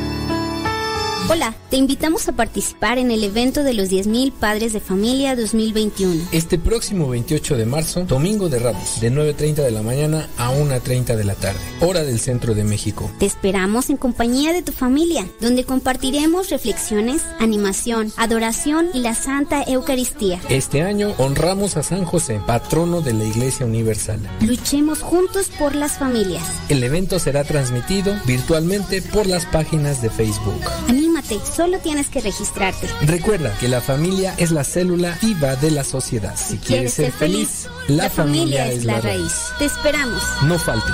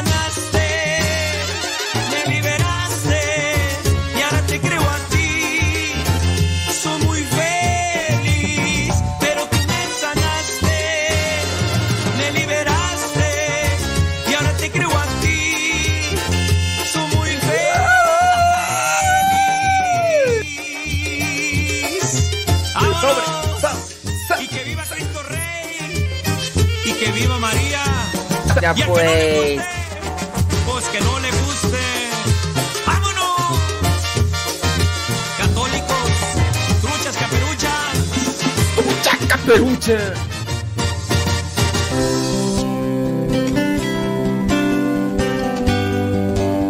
Dios quiere hablarte. Escúchalo.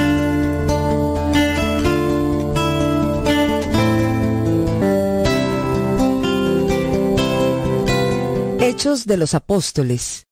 En aquel tiempo, como el número de los creyentes iba aumentando, los de habla griega comenzaron a quejarse de los de habla hebrea, diciendo que las viudas griegas no eran bien atendidas en la distribución diaria de ayuda.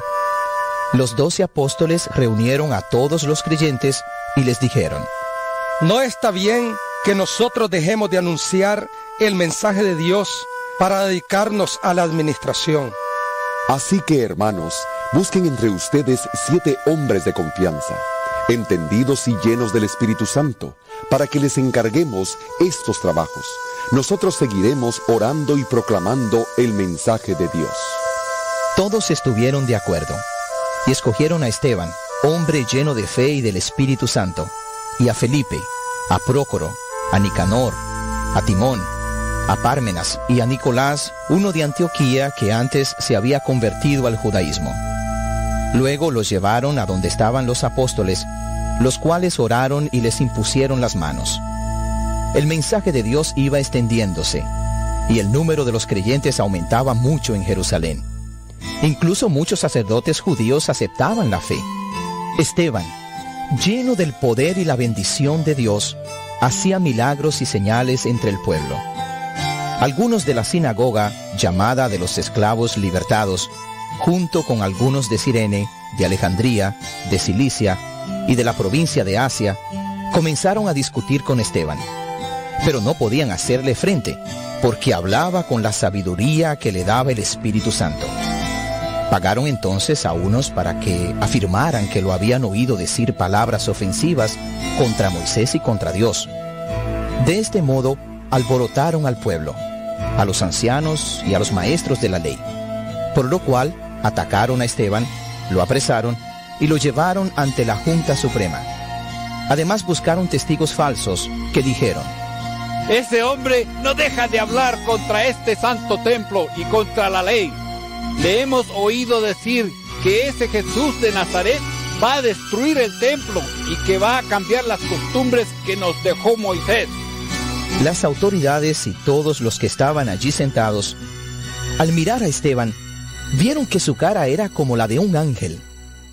El sumo sacerdote le preguntó a Esteban si lo que decían de él era cierto, y él contestó, Hermanos y padres, escúchenme. Nuestro glorioso Dios se mostró a nuestro antepasado Abraham cuando estaba en Mesopotamia, antes que se fuera a vivir a Harán, y le dijo, Deja tu tierra y a tus parientes, y vete a la tierra que yo te mostraré. Entonces Abraham salió de Caldea y se fue a vivir a Harán. Después murió su padre, y Dios trajo a Abraham a esta tierra donde ustedes viven ahora. Pero no le dio ninguna herencia en ella, ni siquiera un lugar donde poner el pie. Pero sí le prometió que se la daría, para que después de su muerte fuera de sus descendientes, aunque en aquel tiempo Abraham todavía no tenía hijos. Además, Dios le dijo que sus descendientes vivirían como extranjeros en una tierra extraña y que serían esclavos y que los maltratarían durante 400 años. Pero también le dijo Dios, yo castigaré a la nación que los haga esclavos, y después ellos saldrán de allí y me servirán en este lugar. En su alianza, Dios ordenó a Abraham la práctica de la circuncisión. Por eso, a los ocho días de haber nacido su hijo Isaac, Abraham lo circuncidó. Lo mismo hizo Isaac con su hijo Jacob, y éste hizo lo mismo con sus hijos, que fueron los padres de las doce tribus de Israel.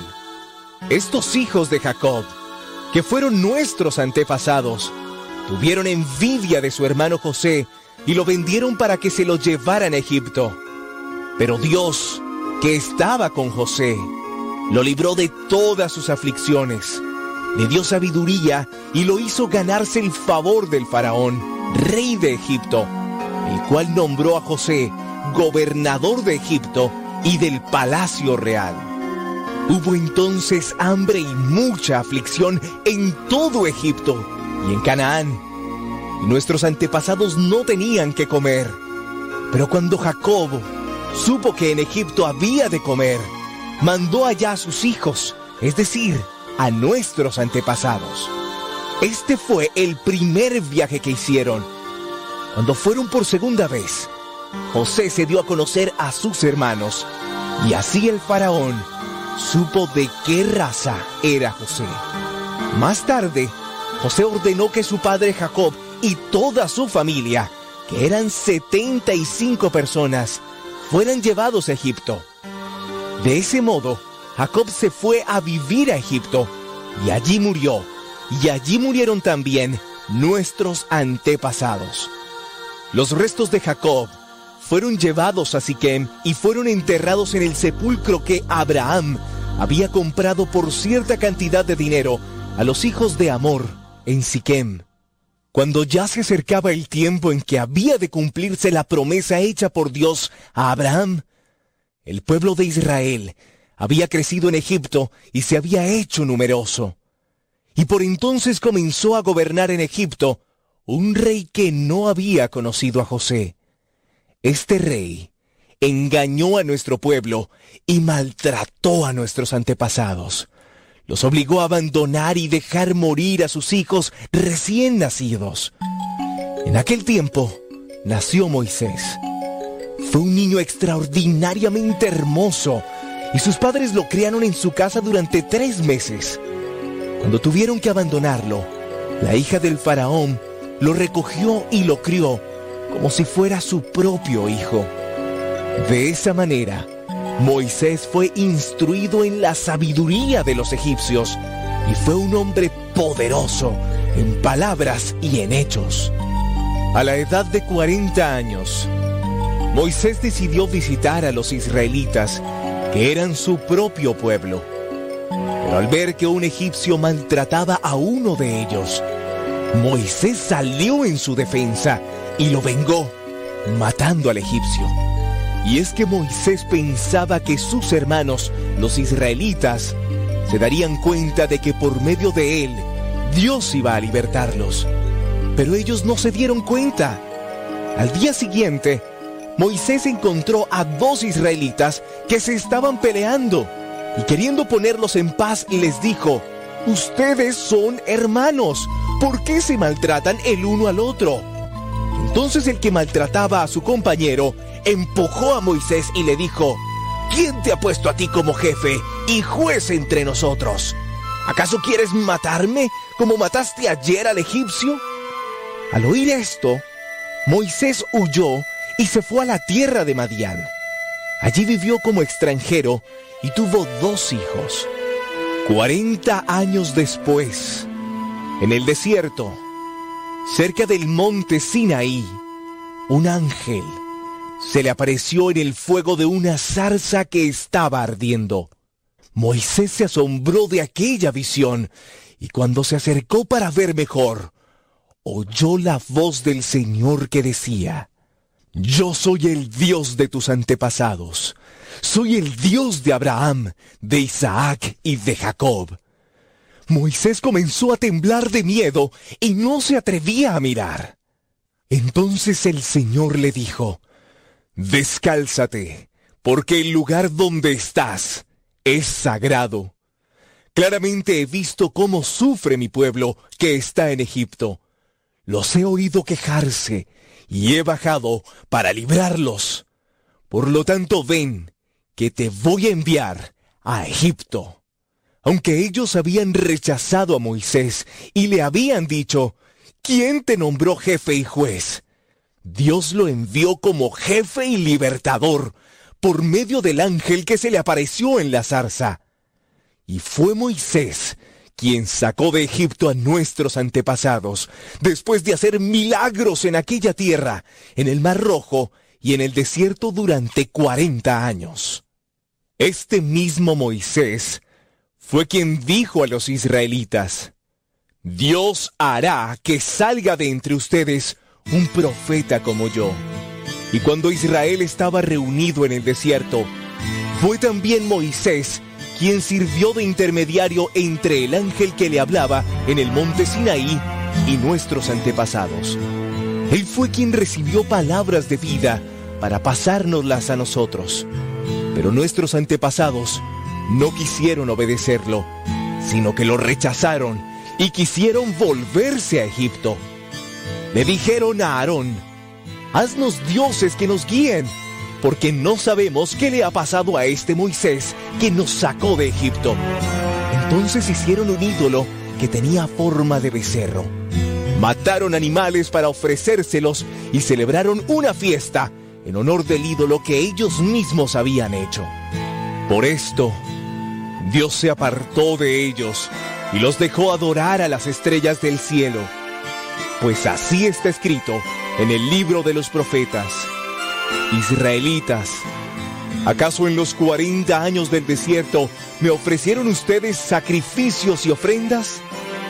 Por el contrario, cargaron con el santuario del dios Moloch y con la estrella del dios Refán, imágenes de dioses que ustedes mismos se hicieron para adorarlas.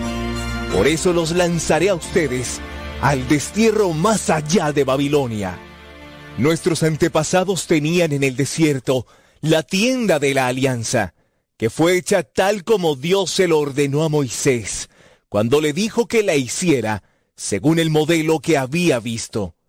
Nuestros antepasados recibieron esta tienda en herencia, y los que vinieron con Josué la trajeron consigo cuando conquistaron la tierra de los otros pueblos, a los que Dios arrojó de delante de ellos. Allí estuvo hasta los días de David, él encontró favor delante de Dios y le pidió un lugar donde viviera la descendencia de Jacob. Pero fue Salomón quien construyó el templo de Dios. Aunque el Dios Altísimo no vive en templos hechos por la mano de los hombres, como dijo el profeta, el cielo es mi trono y la tierra es el estrado de mis pies. ¿Qué clase de casa me construirán? Dice el Señor, ¿cuál será mi lugar de descanso si yo mismo hice todas estas cosas?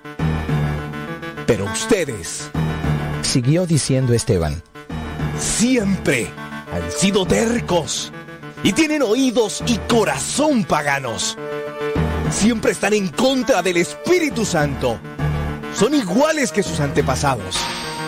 ¿A cuál de los profetas no maltrataron los antepasados de ustedes? Ellos mataron a quienes habían hablado de la venida de aquel que es justo. Y ahora que este justo ya ha venido, ustedes lo traicionaron y lo mataron. Ustedes que recibieron la ley por medio de ángeles, no la obedecen. Cuando oyeron estas cosas, se enfurecieron y rechinaron los dientes contra Esteban.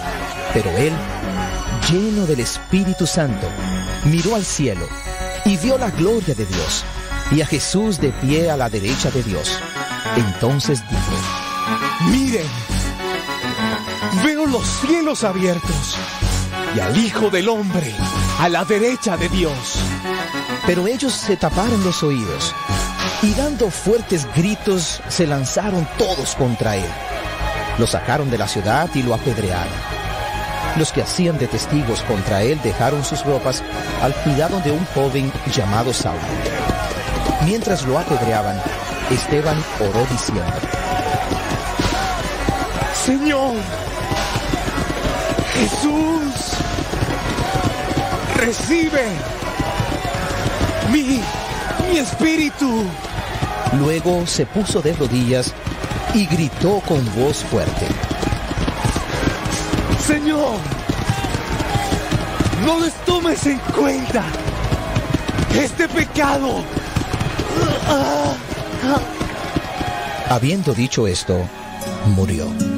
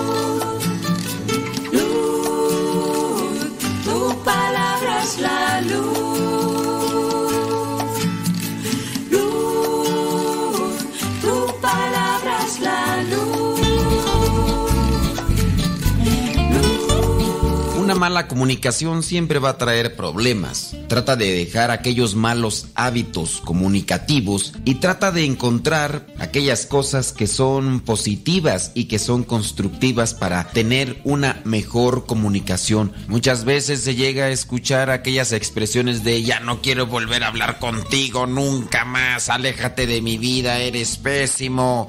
No sirves para nada, eres la peor persona del mundo y así nos vamos atacando. Incluso la desesperación nos lleva a tener ese tipo de comportamiento. Uno de los errores que también llegamos a cometer cuando nos comunicamos es decir las verdades a medias.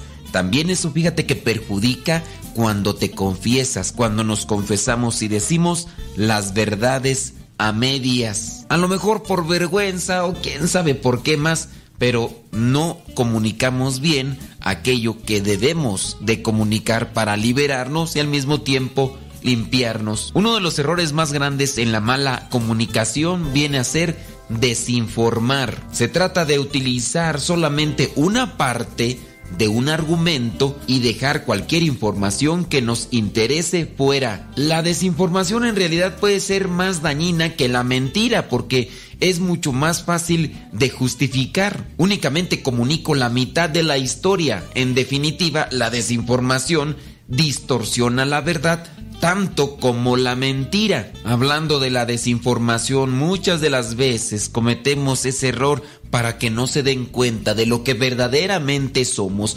Hablemos con claridad y total honestidad, seamos transparentes, justos y claros. Claro, el error sin duda más latente en la mala comunicación es mentir. Mentir tiene mucho que ver con la descripción sensacional, exagerada de las acciones del otro. Muchas veces por envidia surge la tentación de calumniar a la otra persona para desacreditarla, para que no nos opaque. Ten presente que hablando de la mentira no hay mentiras piadosas, no hay mentiras pequeñas, todas son mentiras. Yo pongo un ejemplo que es feo, que es grotesco, pero que tiene su realidad. Hablando del excremento, en este caso de los puercos, que tiende a ser el más oloroso. Cuando nosotros nos acercamos a un lugar donde hay cerdos, donde hay puercos, el excremento amontonado produce ese olor fétido pero no es la cantidad de excremento la que produce el olor, es el excremento en sí. Puede ser una migaja de excremento y igual produce el mismo olor, o puede ser una cantidad grande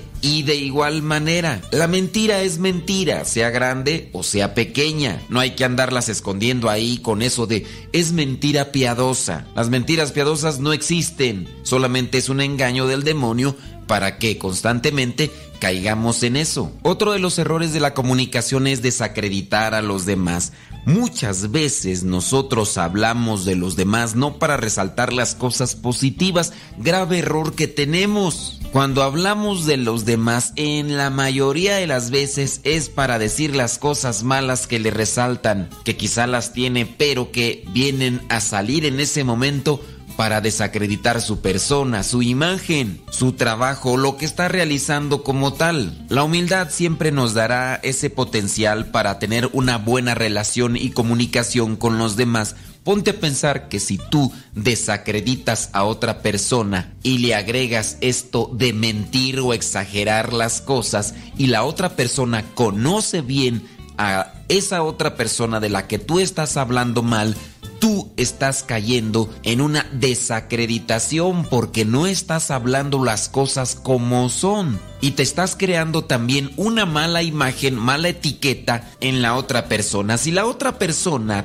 trata de ayudarte, te va a decir estás mal, estás viendo las cosas desde otro ángulo y solamente estás viendo los defectos, no has visto las cosas buenas que esta persona tiene. Si la otra persona no tiene esa intención de ayudarte se quedará en silencio y en su interior comenzará a pensar en aquellas etiquetas que será difícil que te las llegues a quitar con el paso del tiempo. Errores pues de la comunicación que afectarán siempre la relación con los demás. Si tú quieres tener una buena relación con el otro, sé sincero. Habla con justicia y con verdad. No exageres ni desinformes. No desacredites. Habla de las cosas buenas que tienen los demás. Hablar de las cosas malas no le ayudas a aquel que puede estar cargando con algunas debilidades. Pero pareciera ser que dentro de nuestra satisfacción y justificación a veces viene ese pensamiento de que si hablo de los defectos de los demás, los defectos que tengo yo no se notan tanto, pero eso en realidad es una falacia. Tus defectos, tus debilidades no se opacan porque otro tenga más defectos o los tenga más grandes que tú. Los defectos en nuestra vida siempre nos van a perjudicar para relacionarnos con los demás, pero principalmente para tener una buena relación con Dios. Más vale entonces purificar la mente, purificar también nuestras palabras, nuestras actitudes, para que nuestra relación con los demás y con Dios sea de lo más pura y justa.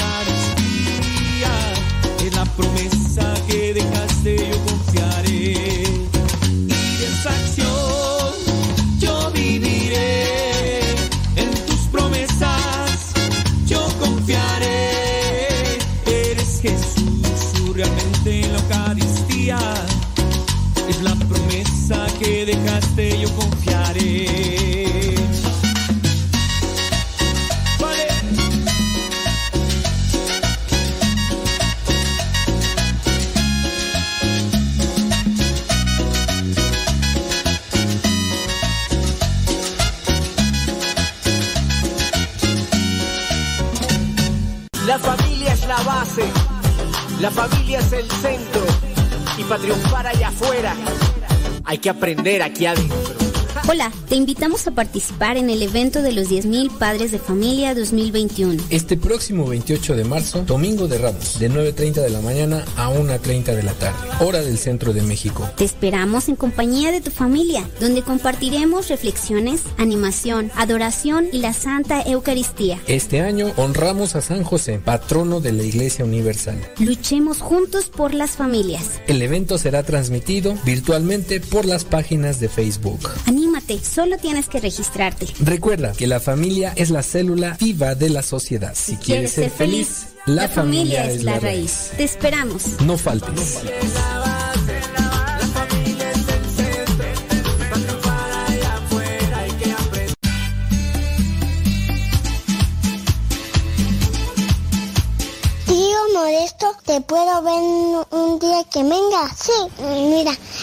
Mira, yo tengo muchas pinturas y me maquillo, pero mi abuelita no me lee. Y yo tengo una bici y yo tengo muchos juguetes. ¿Qué te parece, tío Modesto? Te mando saludos muchos.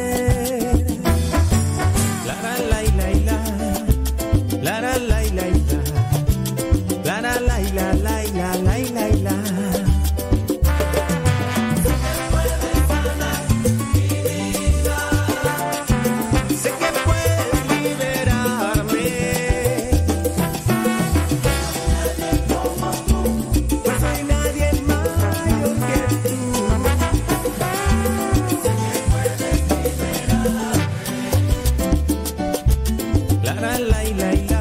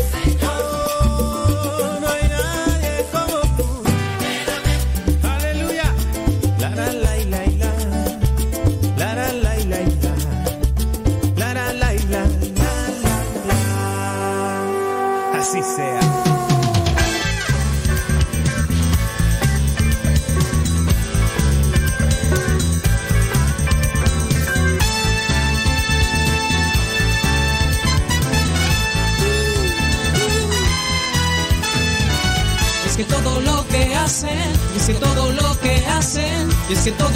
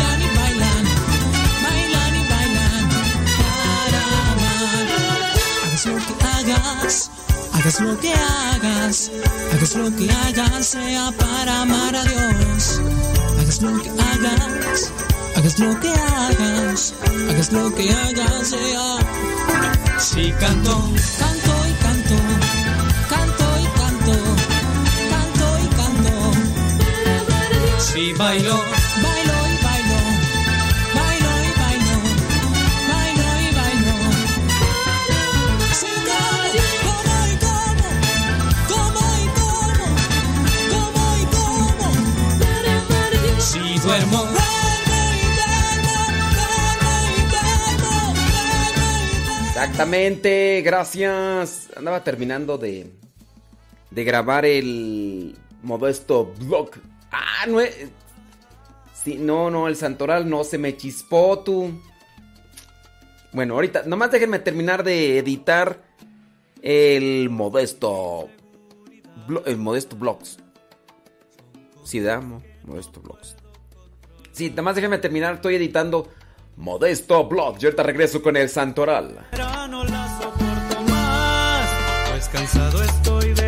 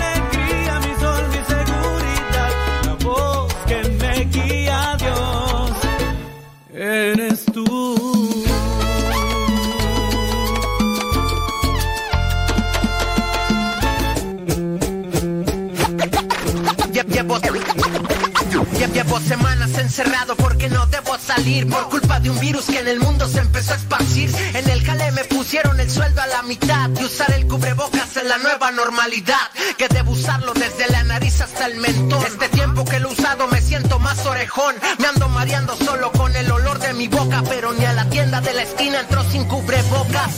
Acordarme de usarlo es todo un lío. Según son desechables y tengo un mes con el mío, ya lo traigo todo puerco, lo traigo bien arrugado. Por las veces en que se me ha caído y lo he pisado.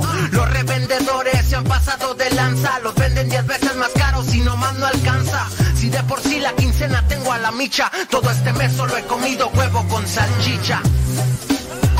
Si, de por sí la quincena tengo a la micha. Todo este mes solo he comido huevo con salchicha. Veo gente sin cubrebocas diciendo que esto es un teatro. La fase 3 significa que el virus nos tiene en cuatro. Suben los precios aunque no haya dinero. Por eso muchos hacen su cubrebocas casero. A la raza le vale que la gente se ría de ella. Se hacen su mascarilla con un trozo de botella. De un coco, un pedazo de calzón. Un trozo de cebolla, una hoja de tamal. Cubrebocas raro siempre vas a ver. Y aunque te suda el bigote lo tienes que utilizar. Porque del coronavirus te puedes contagiar. Y aunque te saque espinillas ese lazo. Debes usarlo o te carga el payaso. Payaso, payaso, payaso. Y, aunque te saque espinillas ese lazo. de- de- de- debes usarlo o te carga el payaso.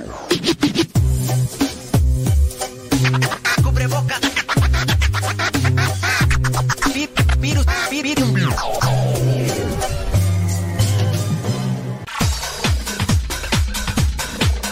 Santo no es aquel que nunca ha pecado, sino aquel que se levantó de sus miserias. Vamos a escuchar el segmento El Santoral de hoy y aprendamos de aquellos hombres algunas enseñanzas para poder mantenernos en el camino que nos lleve al encuentro con Cristo, es decir, en el camino de la santidad.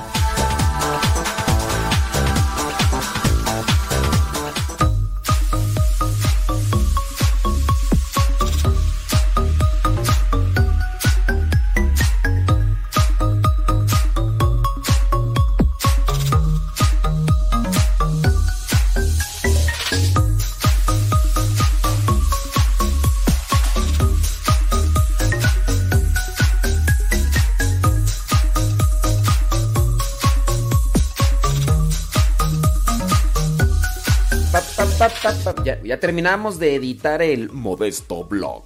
Modesto Blog. Ya terminó. Eh, ¿Va a durar cuánto? ¿Como tres minutos? no tiene nada que hacer, hombre. Bueno, ahí está. Ya 13 minutos. Yo pensaba, dije, a ver si lo termino ayer, pero no, no lo terminé apenas hasta ahorita. O sea, sí, las ideas ya las tenía. Ya las tenía y todo el rollo. Bueno, vámonos, 12 de marzo. La iglesia el día de hoy tiene presente a San Maximiliano. Dice que murió degollado allá en el año 295. Dice... Ok, muy bien. Sí, 295. Murió degollado, mártir. San Maximiliano mártir. La iglesia en Bitinia el día de hoy tiene presente a los santos mártires Migdono, él era presbítero, Eugenio, Máximo, Doma, Mardonio, Pedro, Esmaragdo e Hilario. Estos fueron ahogados uno tras otro cada día para ir atemorizando a los demás. Allá en Bitinia murieron en el año 303.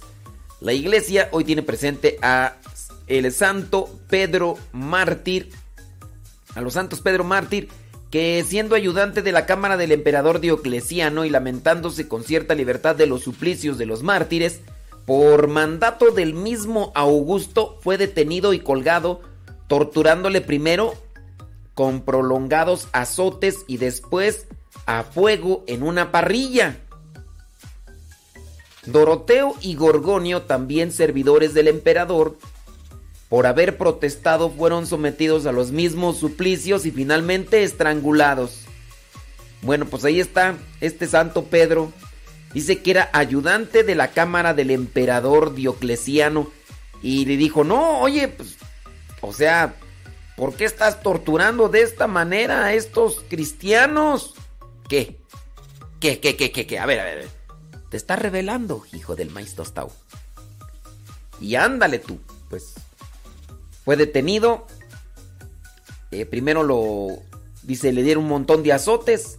Después lo metieron, lo acostaron en una parrilla con fuego. Y después lo colgaron. Los amigos, Doroteo y Gorgonio, pues dijeron, no, oye, pero Pedro, solamente te estás haciendo un cuestionamiento. Ah, usted, ustedes lo defienden. Ándele. Y que los agarra también. Y fueron sometidos a muchos suplicios y al final pues los estrangularon. Así, murieron en el año 303. La iglesia hoy también tiene presente eh, la sepultura de San Inocencio I Papa que defendió a San Juan Crisóstomo, consoló a San Jerónimo y aprobó a San Agustín en el año 417. San Inocencio I Papa. También la iglesia tiene presente a San Pablo Aureliano. Dice, Pablo significa aquel que es pequeño. Pablo Aureliano eh, murió ahí en el siglo VI. La iglesia también tiene presente allá en España a San Vicente, a San Ramiro y 12 compañeros mártires. Murieron allá en el año 630. La iglesia en Bitinia tiene presente a San Teófanes, que tenía por sobrenombre cronógrafo. Cronógrafo que siendo muy rico prefirió hacerse pobre, hacerse monje y por defender el culto de las sagradas imágenes fue encarcelado por el emperador León el Armenio durante dos años. Dice, y deportado después a Samatrocia. Entonces, incluso hasta lo deportaron. Eh, murió en el año 817. La iglesia en Inglaterra tiene presente a San Elpegio. Elpegio, que era obispo y monje. Dice que murió ahí en el año 951. La iglesia también tiene presente el día de hoy allá en China a San José Shang Dapen, mártir. Dice que apenas bautizado abrió su casa a misioneros y catequistas y ayudó a pobres y enfermos niños hasta que fue condenado a la crucifixión. Derramó lágrimas de alegría por haber sido considerado digno por Cristo. Murió San José Shang Dapeng, mártir, allá en el año 1815. También la iglesia en Italia tiene presente a San Luis Orione, presbítero. Dice que murió en el año 1940 fue canonizado en el 2004 eh, por San Juan Pablo II. ¿Sí? Por San Juan Pablo II. Bueno, criaturas, ahí se los dejo. Si usted lleva alguno de estos nombres, Luis, José, El Pegio, eh, Teófanes, eh, Ramiro, Vicente, Pablo, Inocencio, Doroteo, Gorgonio, Migdono, Eugenio, Donma, Máximo, Mardonio, Pedro, Esmaragdo, Hilario o Maximiliano, pues ¿qué quieres que te diga? Pues que Dios, que Dios te bendiga. Ándele pues, vámonos a la radionovela del día de hoy. Gracias por ser la estrella, ser luz y guía. Gracias por todas las bondades que nos das aún sin merecerlas. Gracias por ser tú nuestro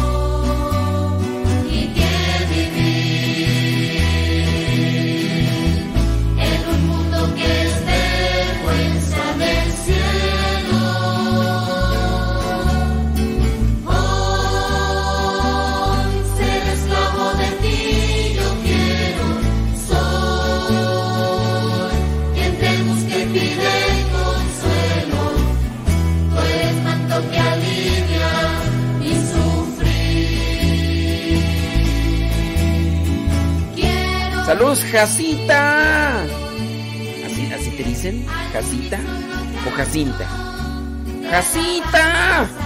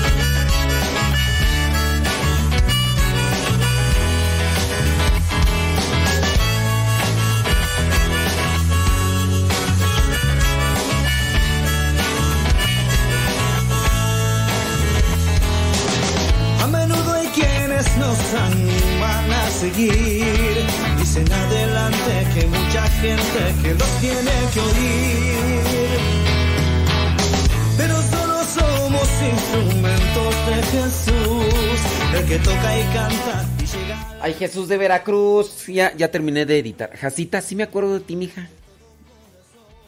Sí, de aquel día que nos miramos allá en Campo Misión. Sí, sí, sí, sí.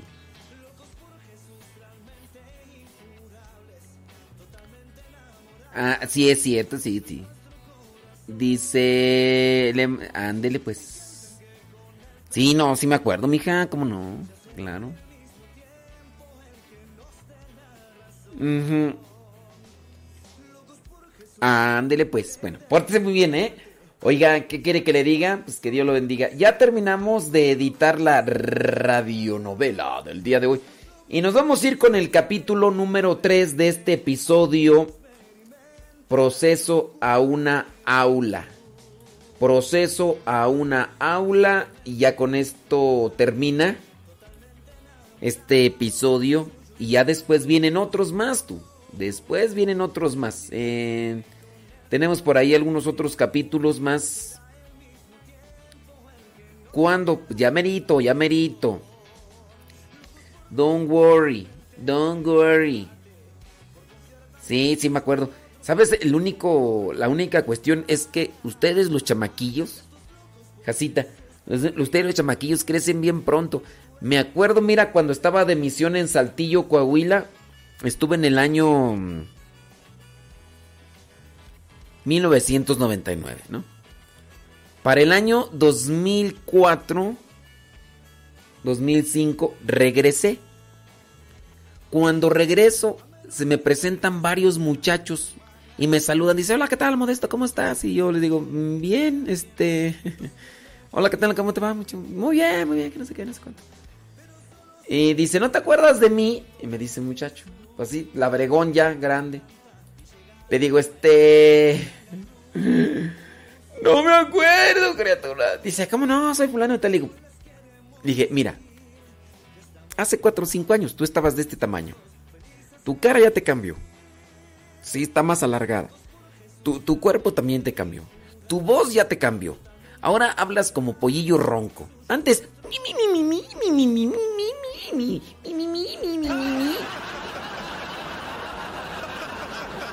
y, y ahorita, y ahorita, entonces, pues sí, cambiando. Entonces, Jacita, si quieres que para la próxima vez te ubique, por favor, no crezcas, nada, nada. Ni para los lados, ni para arriba, ni...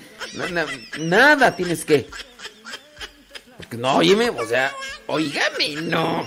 Pues sí. Sí, Jacita, pues es que. De repente se dan la estirada. Ándele, pues. Ah, claro. Dice AA, no sé quién sea AA, que le encanta el rap del cubrebocas, que se lo podemos volver a poner. Ah, con todo gusto, cómo no. AA, no sé quién sea, ¿verdad? Pero dice que le encanta el rap del cubrebocas. ¿Cómo? Ya llevo semanas encerrado porque no debo salir por culpa de un en Semanas, meses, ya completamos que un año. Me pusieron el sueldo a la mitad y usar el cubrebocas es la nueva normalidad. Que debo usarlo desde la nariz hasta el mentón. Este tiempo que lo he usado me siento más orejón. Me ando mareando solo con el olor de mi boca, pero ni a la tienda de la esquina entró sin cubrebocas. Saludos al payasito Mimo, Samuel Mimo. Con el mío ya lo traigo todo puerco, lo traigo bien arrugado por las veces en que se me ha caído y lo he pisado. Los revendedores se han pasado de lanza, los venden 10 veces más caros y nomás no alcanza. Si de por sí la quincena tengo a la micha, todo este mes solo he comido huevo con salchicha. Si, de por sí la quincena tengo a la micha. Dice AA nombre que con ese rap ella, o no sé si es hombre o mujer. AA dice, uy no, ese rap es un éxtasis. No digo que, que éxtasis es... Es... eh, de botella, la cáscara de un coco, un pedazo de calzón, un trozo de cebolla, una hoja de tamal. Cubre boca raro siempre vas a ver, y aunque te suda el bigote lo tienes que utilizar, porque del coronavirus te puedes contagiar. Y aunque te saque espinillas ese lazo, debes usarlo o te carga el payaso. Aunque te saque espinillas ese lazo. María Rivera dice que también le encanta, pero no, no, no, no, no, no. Ah, no, le encanta. Vámonos con la radionovela del día de hoy, capítulo 3, proceso a una aula.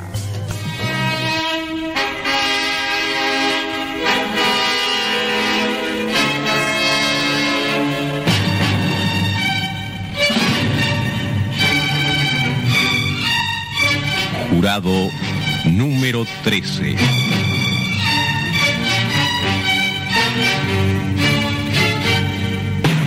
Porque en este tribunal del pueblo hay 12 jurados y uno más, usted. A continuación, esta emisora pasa a transmitir directamente desde el Tribunal del Pueblo. Estamos hoy nuevamente en el recinto de la sala de audiencias. Hoy es el día decisivo en este proceso a 67 estudiantes secundarios inculpados de una grave falta de disciplina. Jurado número 13. Concéntrese en todo cuanto aquí se diga porque al final de esta audiencia usted también tendrá que pronunciar su fallo. El Tribunal del Pueblo va a sesionar. Declaro abierta la audiencia. Señor juez, pido la palabra. Desde el principio. Se le concede la palabra a la acusación. Señor juez, usted sabrá perdonarme. No es por hacerle un reproche al tribunal, pero creo que estamos complicando un caso que es muy claro y muy simple. El tribunal ha accedido al pedido de los acusados y ha salido a conocer la realidad. He visto las actas de la encuesta. ¿De qué realidades se trata allí? La situación de los bachilleres que no consiguen empleo, críticas a los programas de estudio. Con todo eso, corremos el peligro de irnos del tema, de desviarnos de nuestro verdadero asunto. Todas esas cuestiones no tienen nada que ver, ninguna relación con nuestro juicio.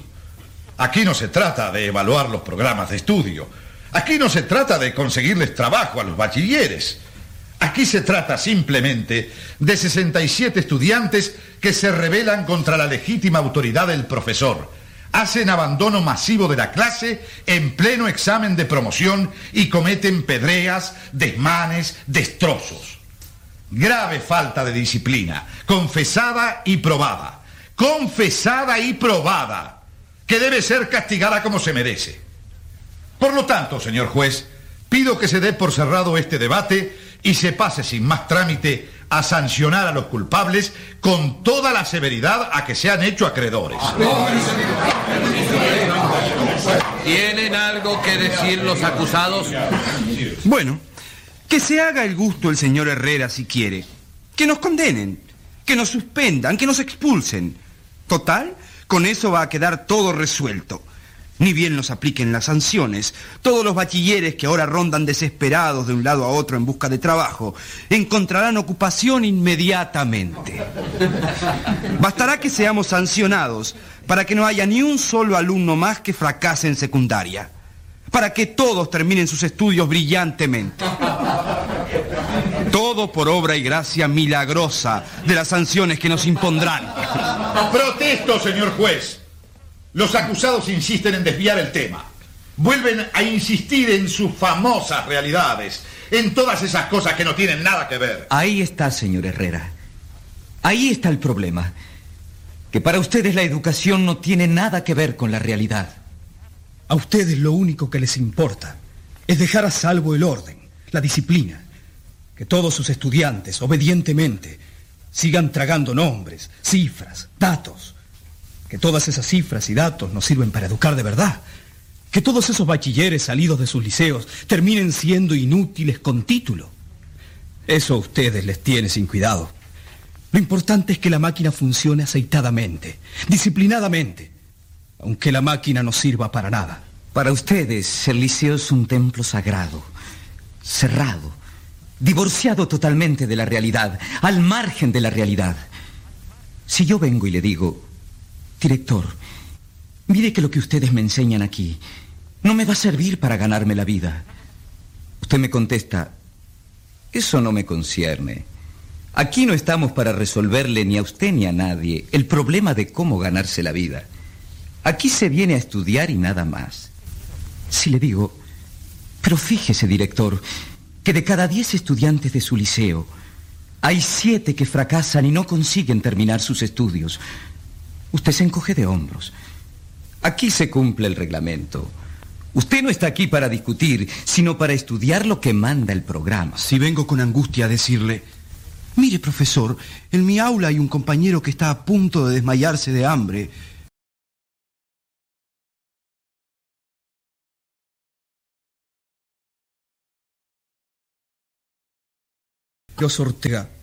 Sabe mucho de historia antigua. Pero yo lo quisiera ver teniendo que dar él un examen. No sobre cosas que pasaron hace tres mil años, sino sobre cosas que están pasando ahora. Un examen sobre la realidad nacional. ¿Aprobaría el profesor Quirós Ortega ese examen? Lo dudo mucho. ¿Qué dice usted, profesor Quirós? ¿Estaría dispuesto a...? La verdad que... Eso es sencillamente ridículo, absurdo. ¿Cómo un profesor, con su autoridad y su jerarquía, podría someterse a ser examinado por los alumnos? ¿Dónde iríamos a parar? Pues, si me permite, señor juez. Diga, profesor Quirós. Acepto ese examen. ¿Cómo? No, no, me opongo. No lo puedo permitir de ninguna manera. Sería rebajarse en su jerarquía. Pues yo pienso que es la única forma de acabar con los tontos argumentos de estos jovencitos ensoberbecidos, de destruir sus mitos. ¿Creen que porque soy profesor de historia antigua soy un fósil mental? ¿Piensan que no estoy perfectamente informado de los acontecimientos de nuestros días? Pues estoy dispuesto a demostrarles que en esto también se equivocan. Pueden dar comienzo a su examen, jovencitos.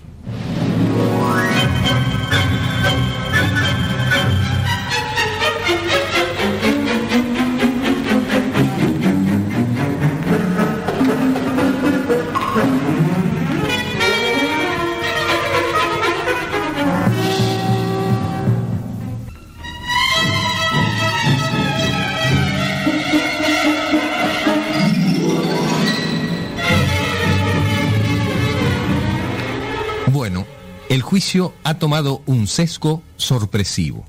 Los estudiantes van a examinar a su profesor en realidad nacional. En un silencio tenso se aguarda el comienzo del insólito examen. ¿Y bien? Estoy esperando, señores. Pueden comenzar cuando quieran. Pero por lo visto ni saben qué preguntar. Claro, los tomé de sorpresa. Jamás esperaron que aceptase su desafío. No, profesor. Lo que no sabemos es qué estilo de examen emplear. ¿Cómo qué estilo? Sí, porque podría ser un examen a su estilo, a su manera. Por ejemplo, profesor, háblenos de la nueva ley de protección a los recursos minerales. No han elegido bien. Lamentablemente para ustedes, conozco perfectamente esa ley. La nueva ley de protección a los recursos minerales dispone que el subsuelo nacional es patrimonio del Estado y ¿De que... cuántos artículos se compone la ley? ¿De cuántos artículos?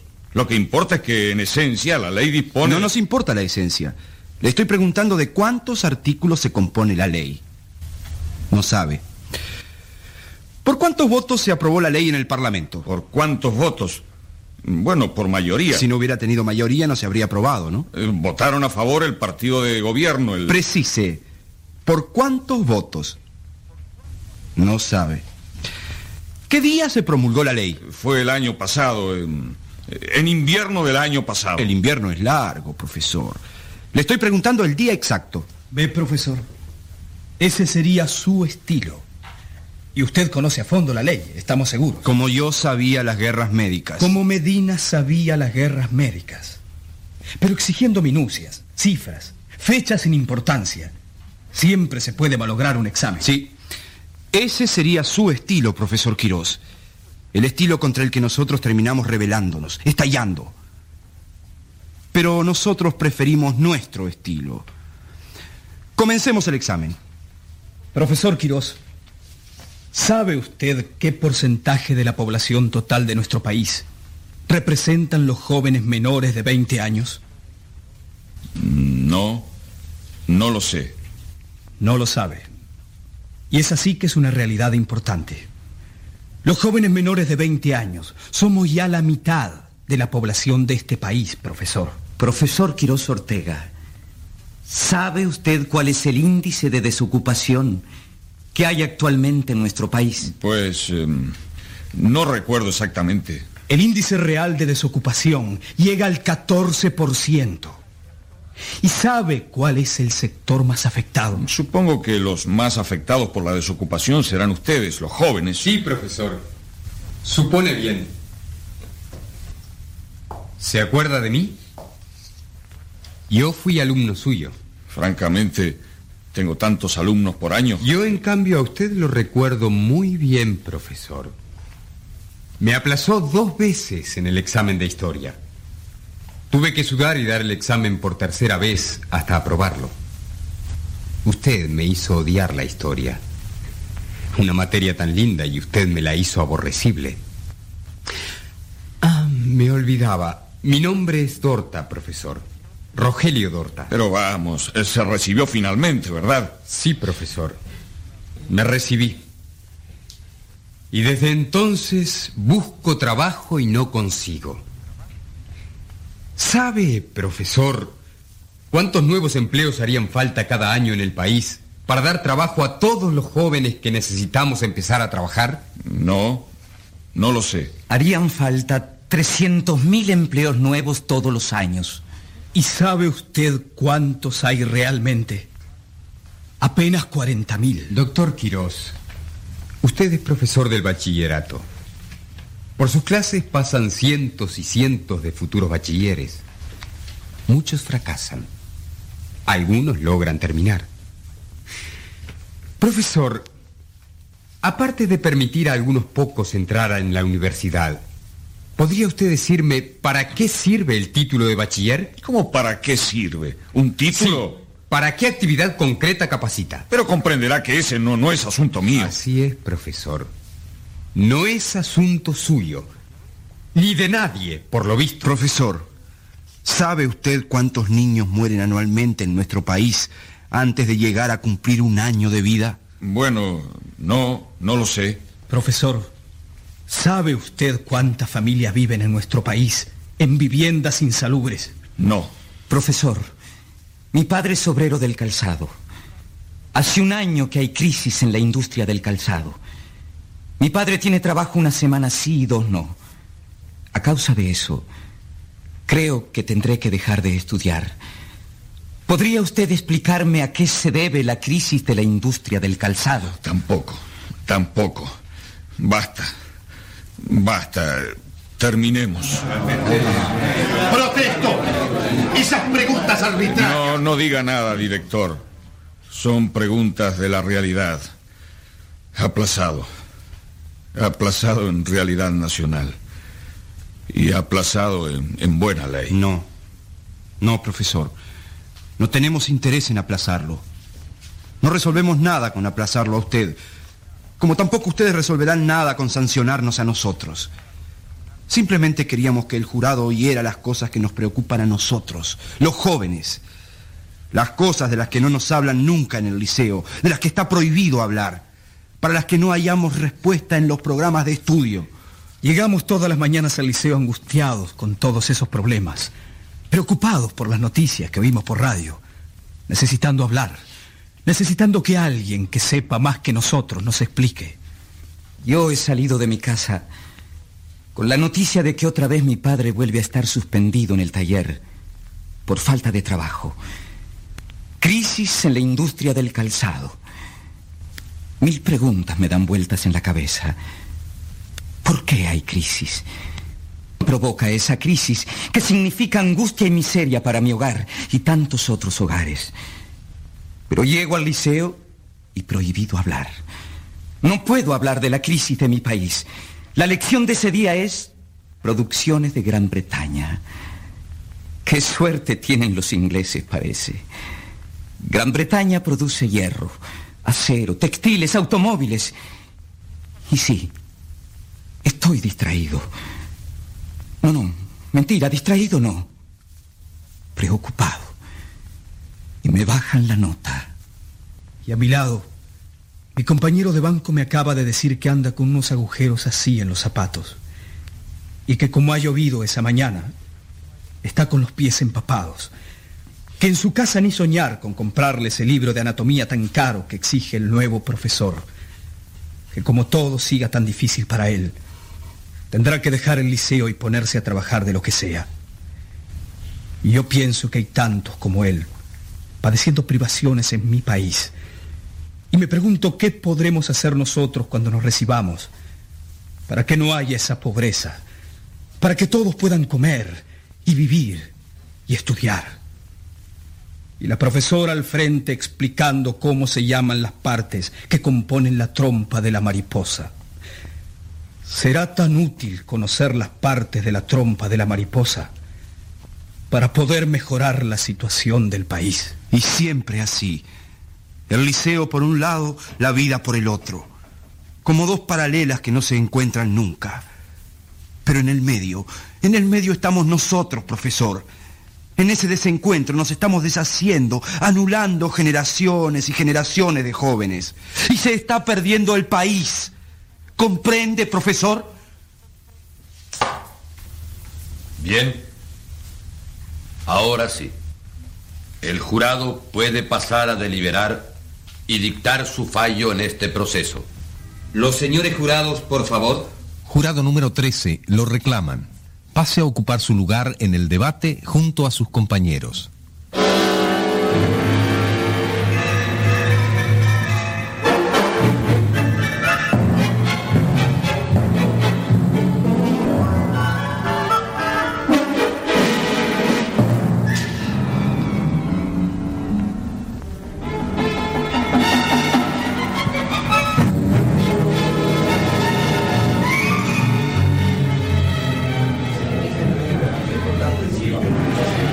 Atención, atención.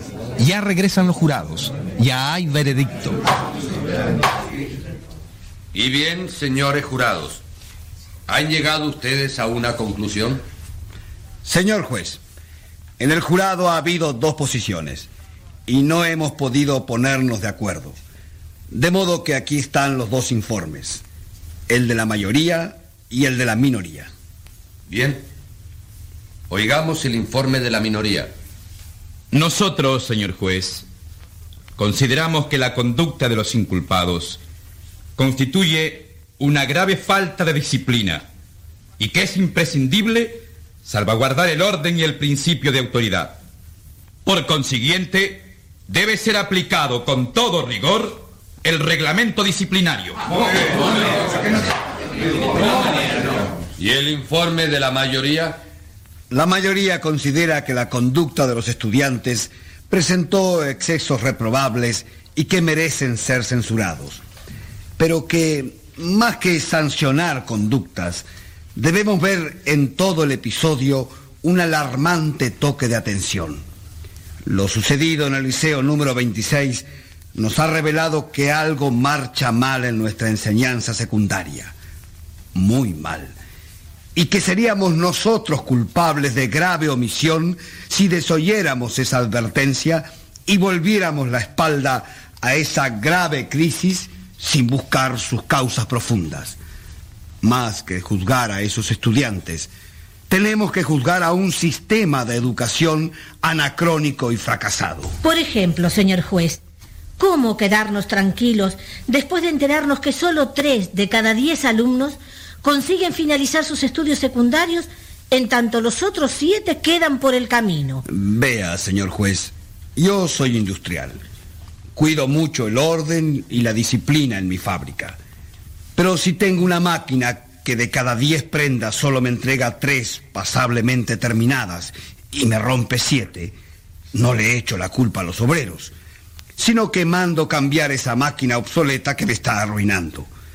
En secundaria, en cambio, esta máquina está funcionando desde hace años de esa manera desastrosa y por lo visto nadie piensa en cambiarla. Nadie se alarma.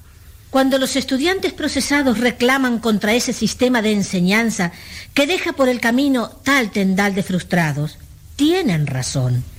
Y antes que sancionarlos, hay que escucharlos. Hace falta un sistema de enseñanza racional que produzca egresados, no frustrados. Y aún esos pocos que logran egresar, ¿encuentran abierto su porvenir? No. Lo encuentran bloqueado, porque esos estudios que tantos esfuerzos les demandan no los capacitan concretamente para ninguna actividad útil y productiva. Seguimos haciendo bachilleres, pero nadie necesita tales bachilleres, ni el país ni nadie. ¿Bachilleres? ¿Para qué? Nadie lo sabe. Nadie se lo pregunta siquiera. Entonces, señor juez, hace falta urgentemente revisar todo, cambiar todo. Hace falta una nueva enseñanza media que tenga metas y objetivos claros, que sepa para qué existe y que forme jóvenes útiles para la urgente tarea de transformar el país. Y si el bachillerato no es capaz de formar esa juventud, pues en bien del país, acabemos con el bachillerato y hagamos otra cosa. Esos jóvenes capaces que el país necesita tampoco han de salir mientras se los siga manejando como meros recipientes pasivos de conocimientos, eh, como meras maquinitas de repetir. Hace falta una educación que desarrolle la inteligencia y la personalidad de nuestros jóvenes en lugar de aplastarlos bajo un fárrago de datos y de cifras. Una educación abierta de par en par a la realidad y no de espaldas a la realidad. Una educación donde el joven estudie para saber y no simplemente para pasar exámenes. Una educación que forme conciencias, conciencias responsables del destino del país. Por eso, señor juez, más que condenar faltas disciplinarias, este jurado condena un sistema de enseñanza. Un sistema anticuado y obsoleto que ni sirve a nuestros jóvenes ni le sirve al país. El Tribunal del Pueblo ha dictado sentencia.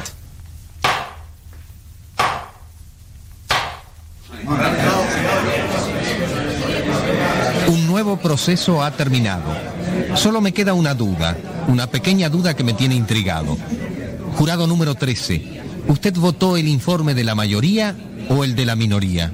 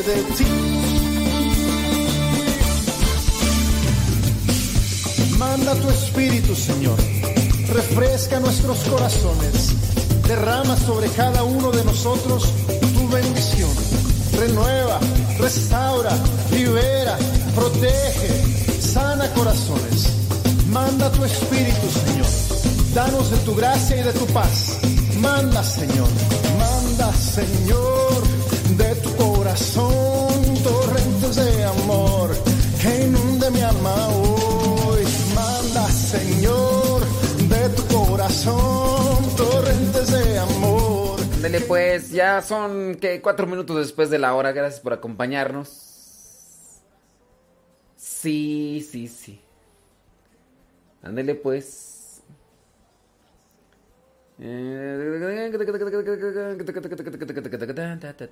Bueno, pues ya terminó la la radionovela. Sí, se nos fue el internet porque estaba subiendo el video de Modesto Blogs, el blog misionero lo estaba subiendo y miré que se cortó la transmisión, entonces tuve que cambiar cada canal. Y entonces, pues ya, ahí está. ¿Listo? Acabamos de subir el blog. Modesto Blogs, el blog misionero. Por si quieren ir a checarlo, eh, solamente si quieren, ¿verdad? Es- Y ahí también déjenos sus comentarios para ir viendo a ver cómo, cómo vamos haciendo esto. En un ratito más regresamos con el programa de todo un poco para el católico.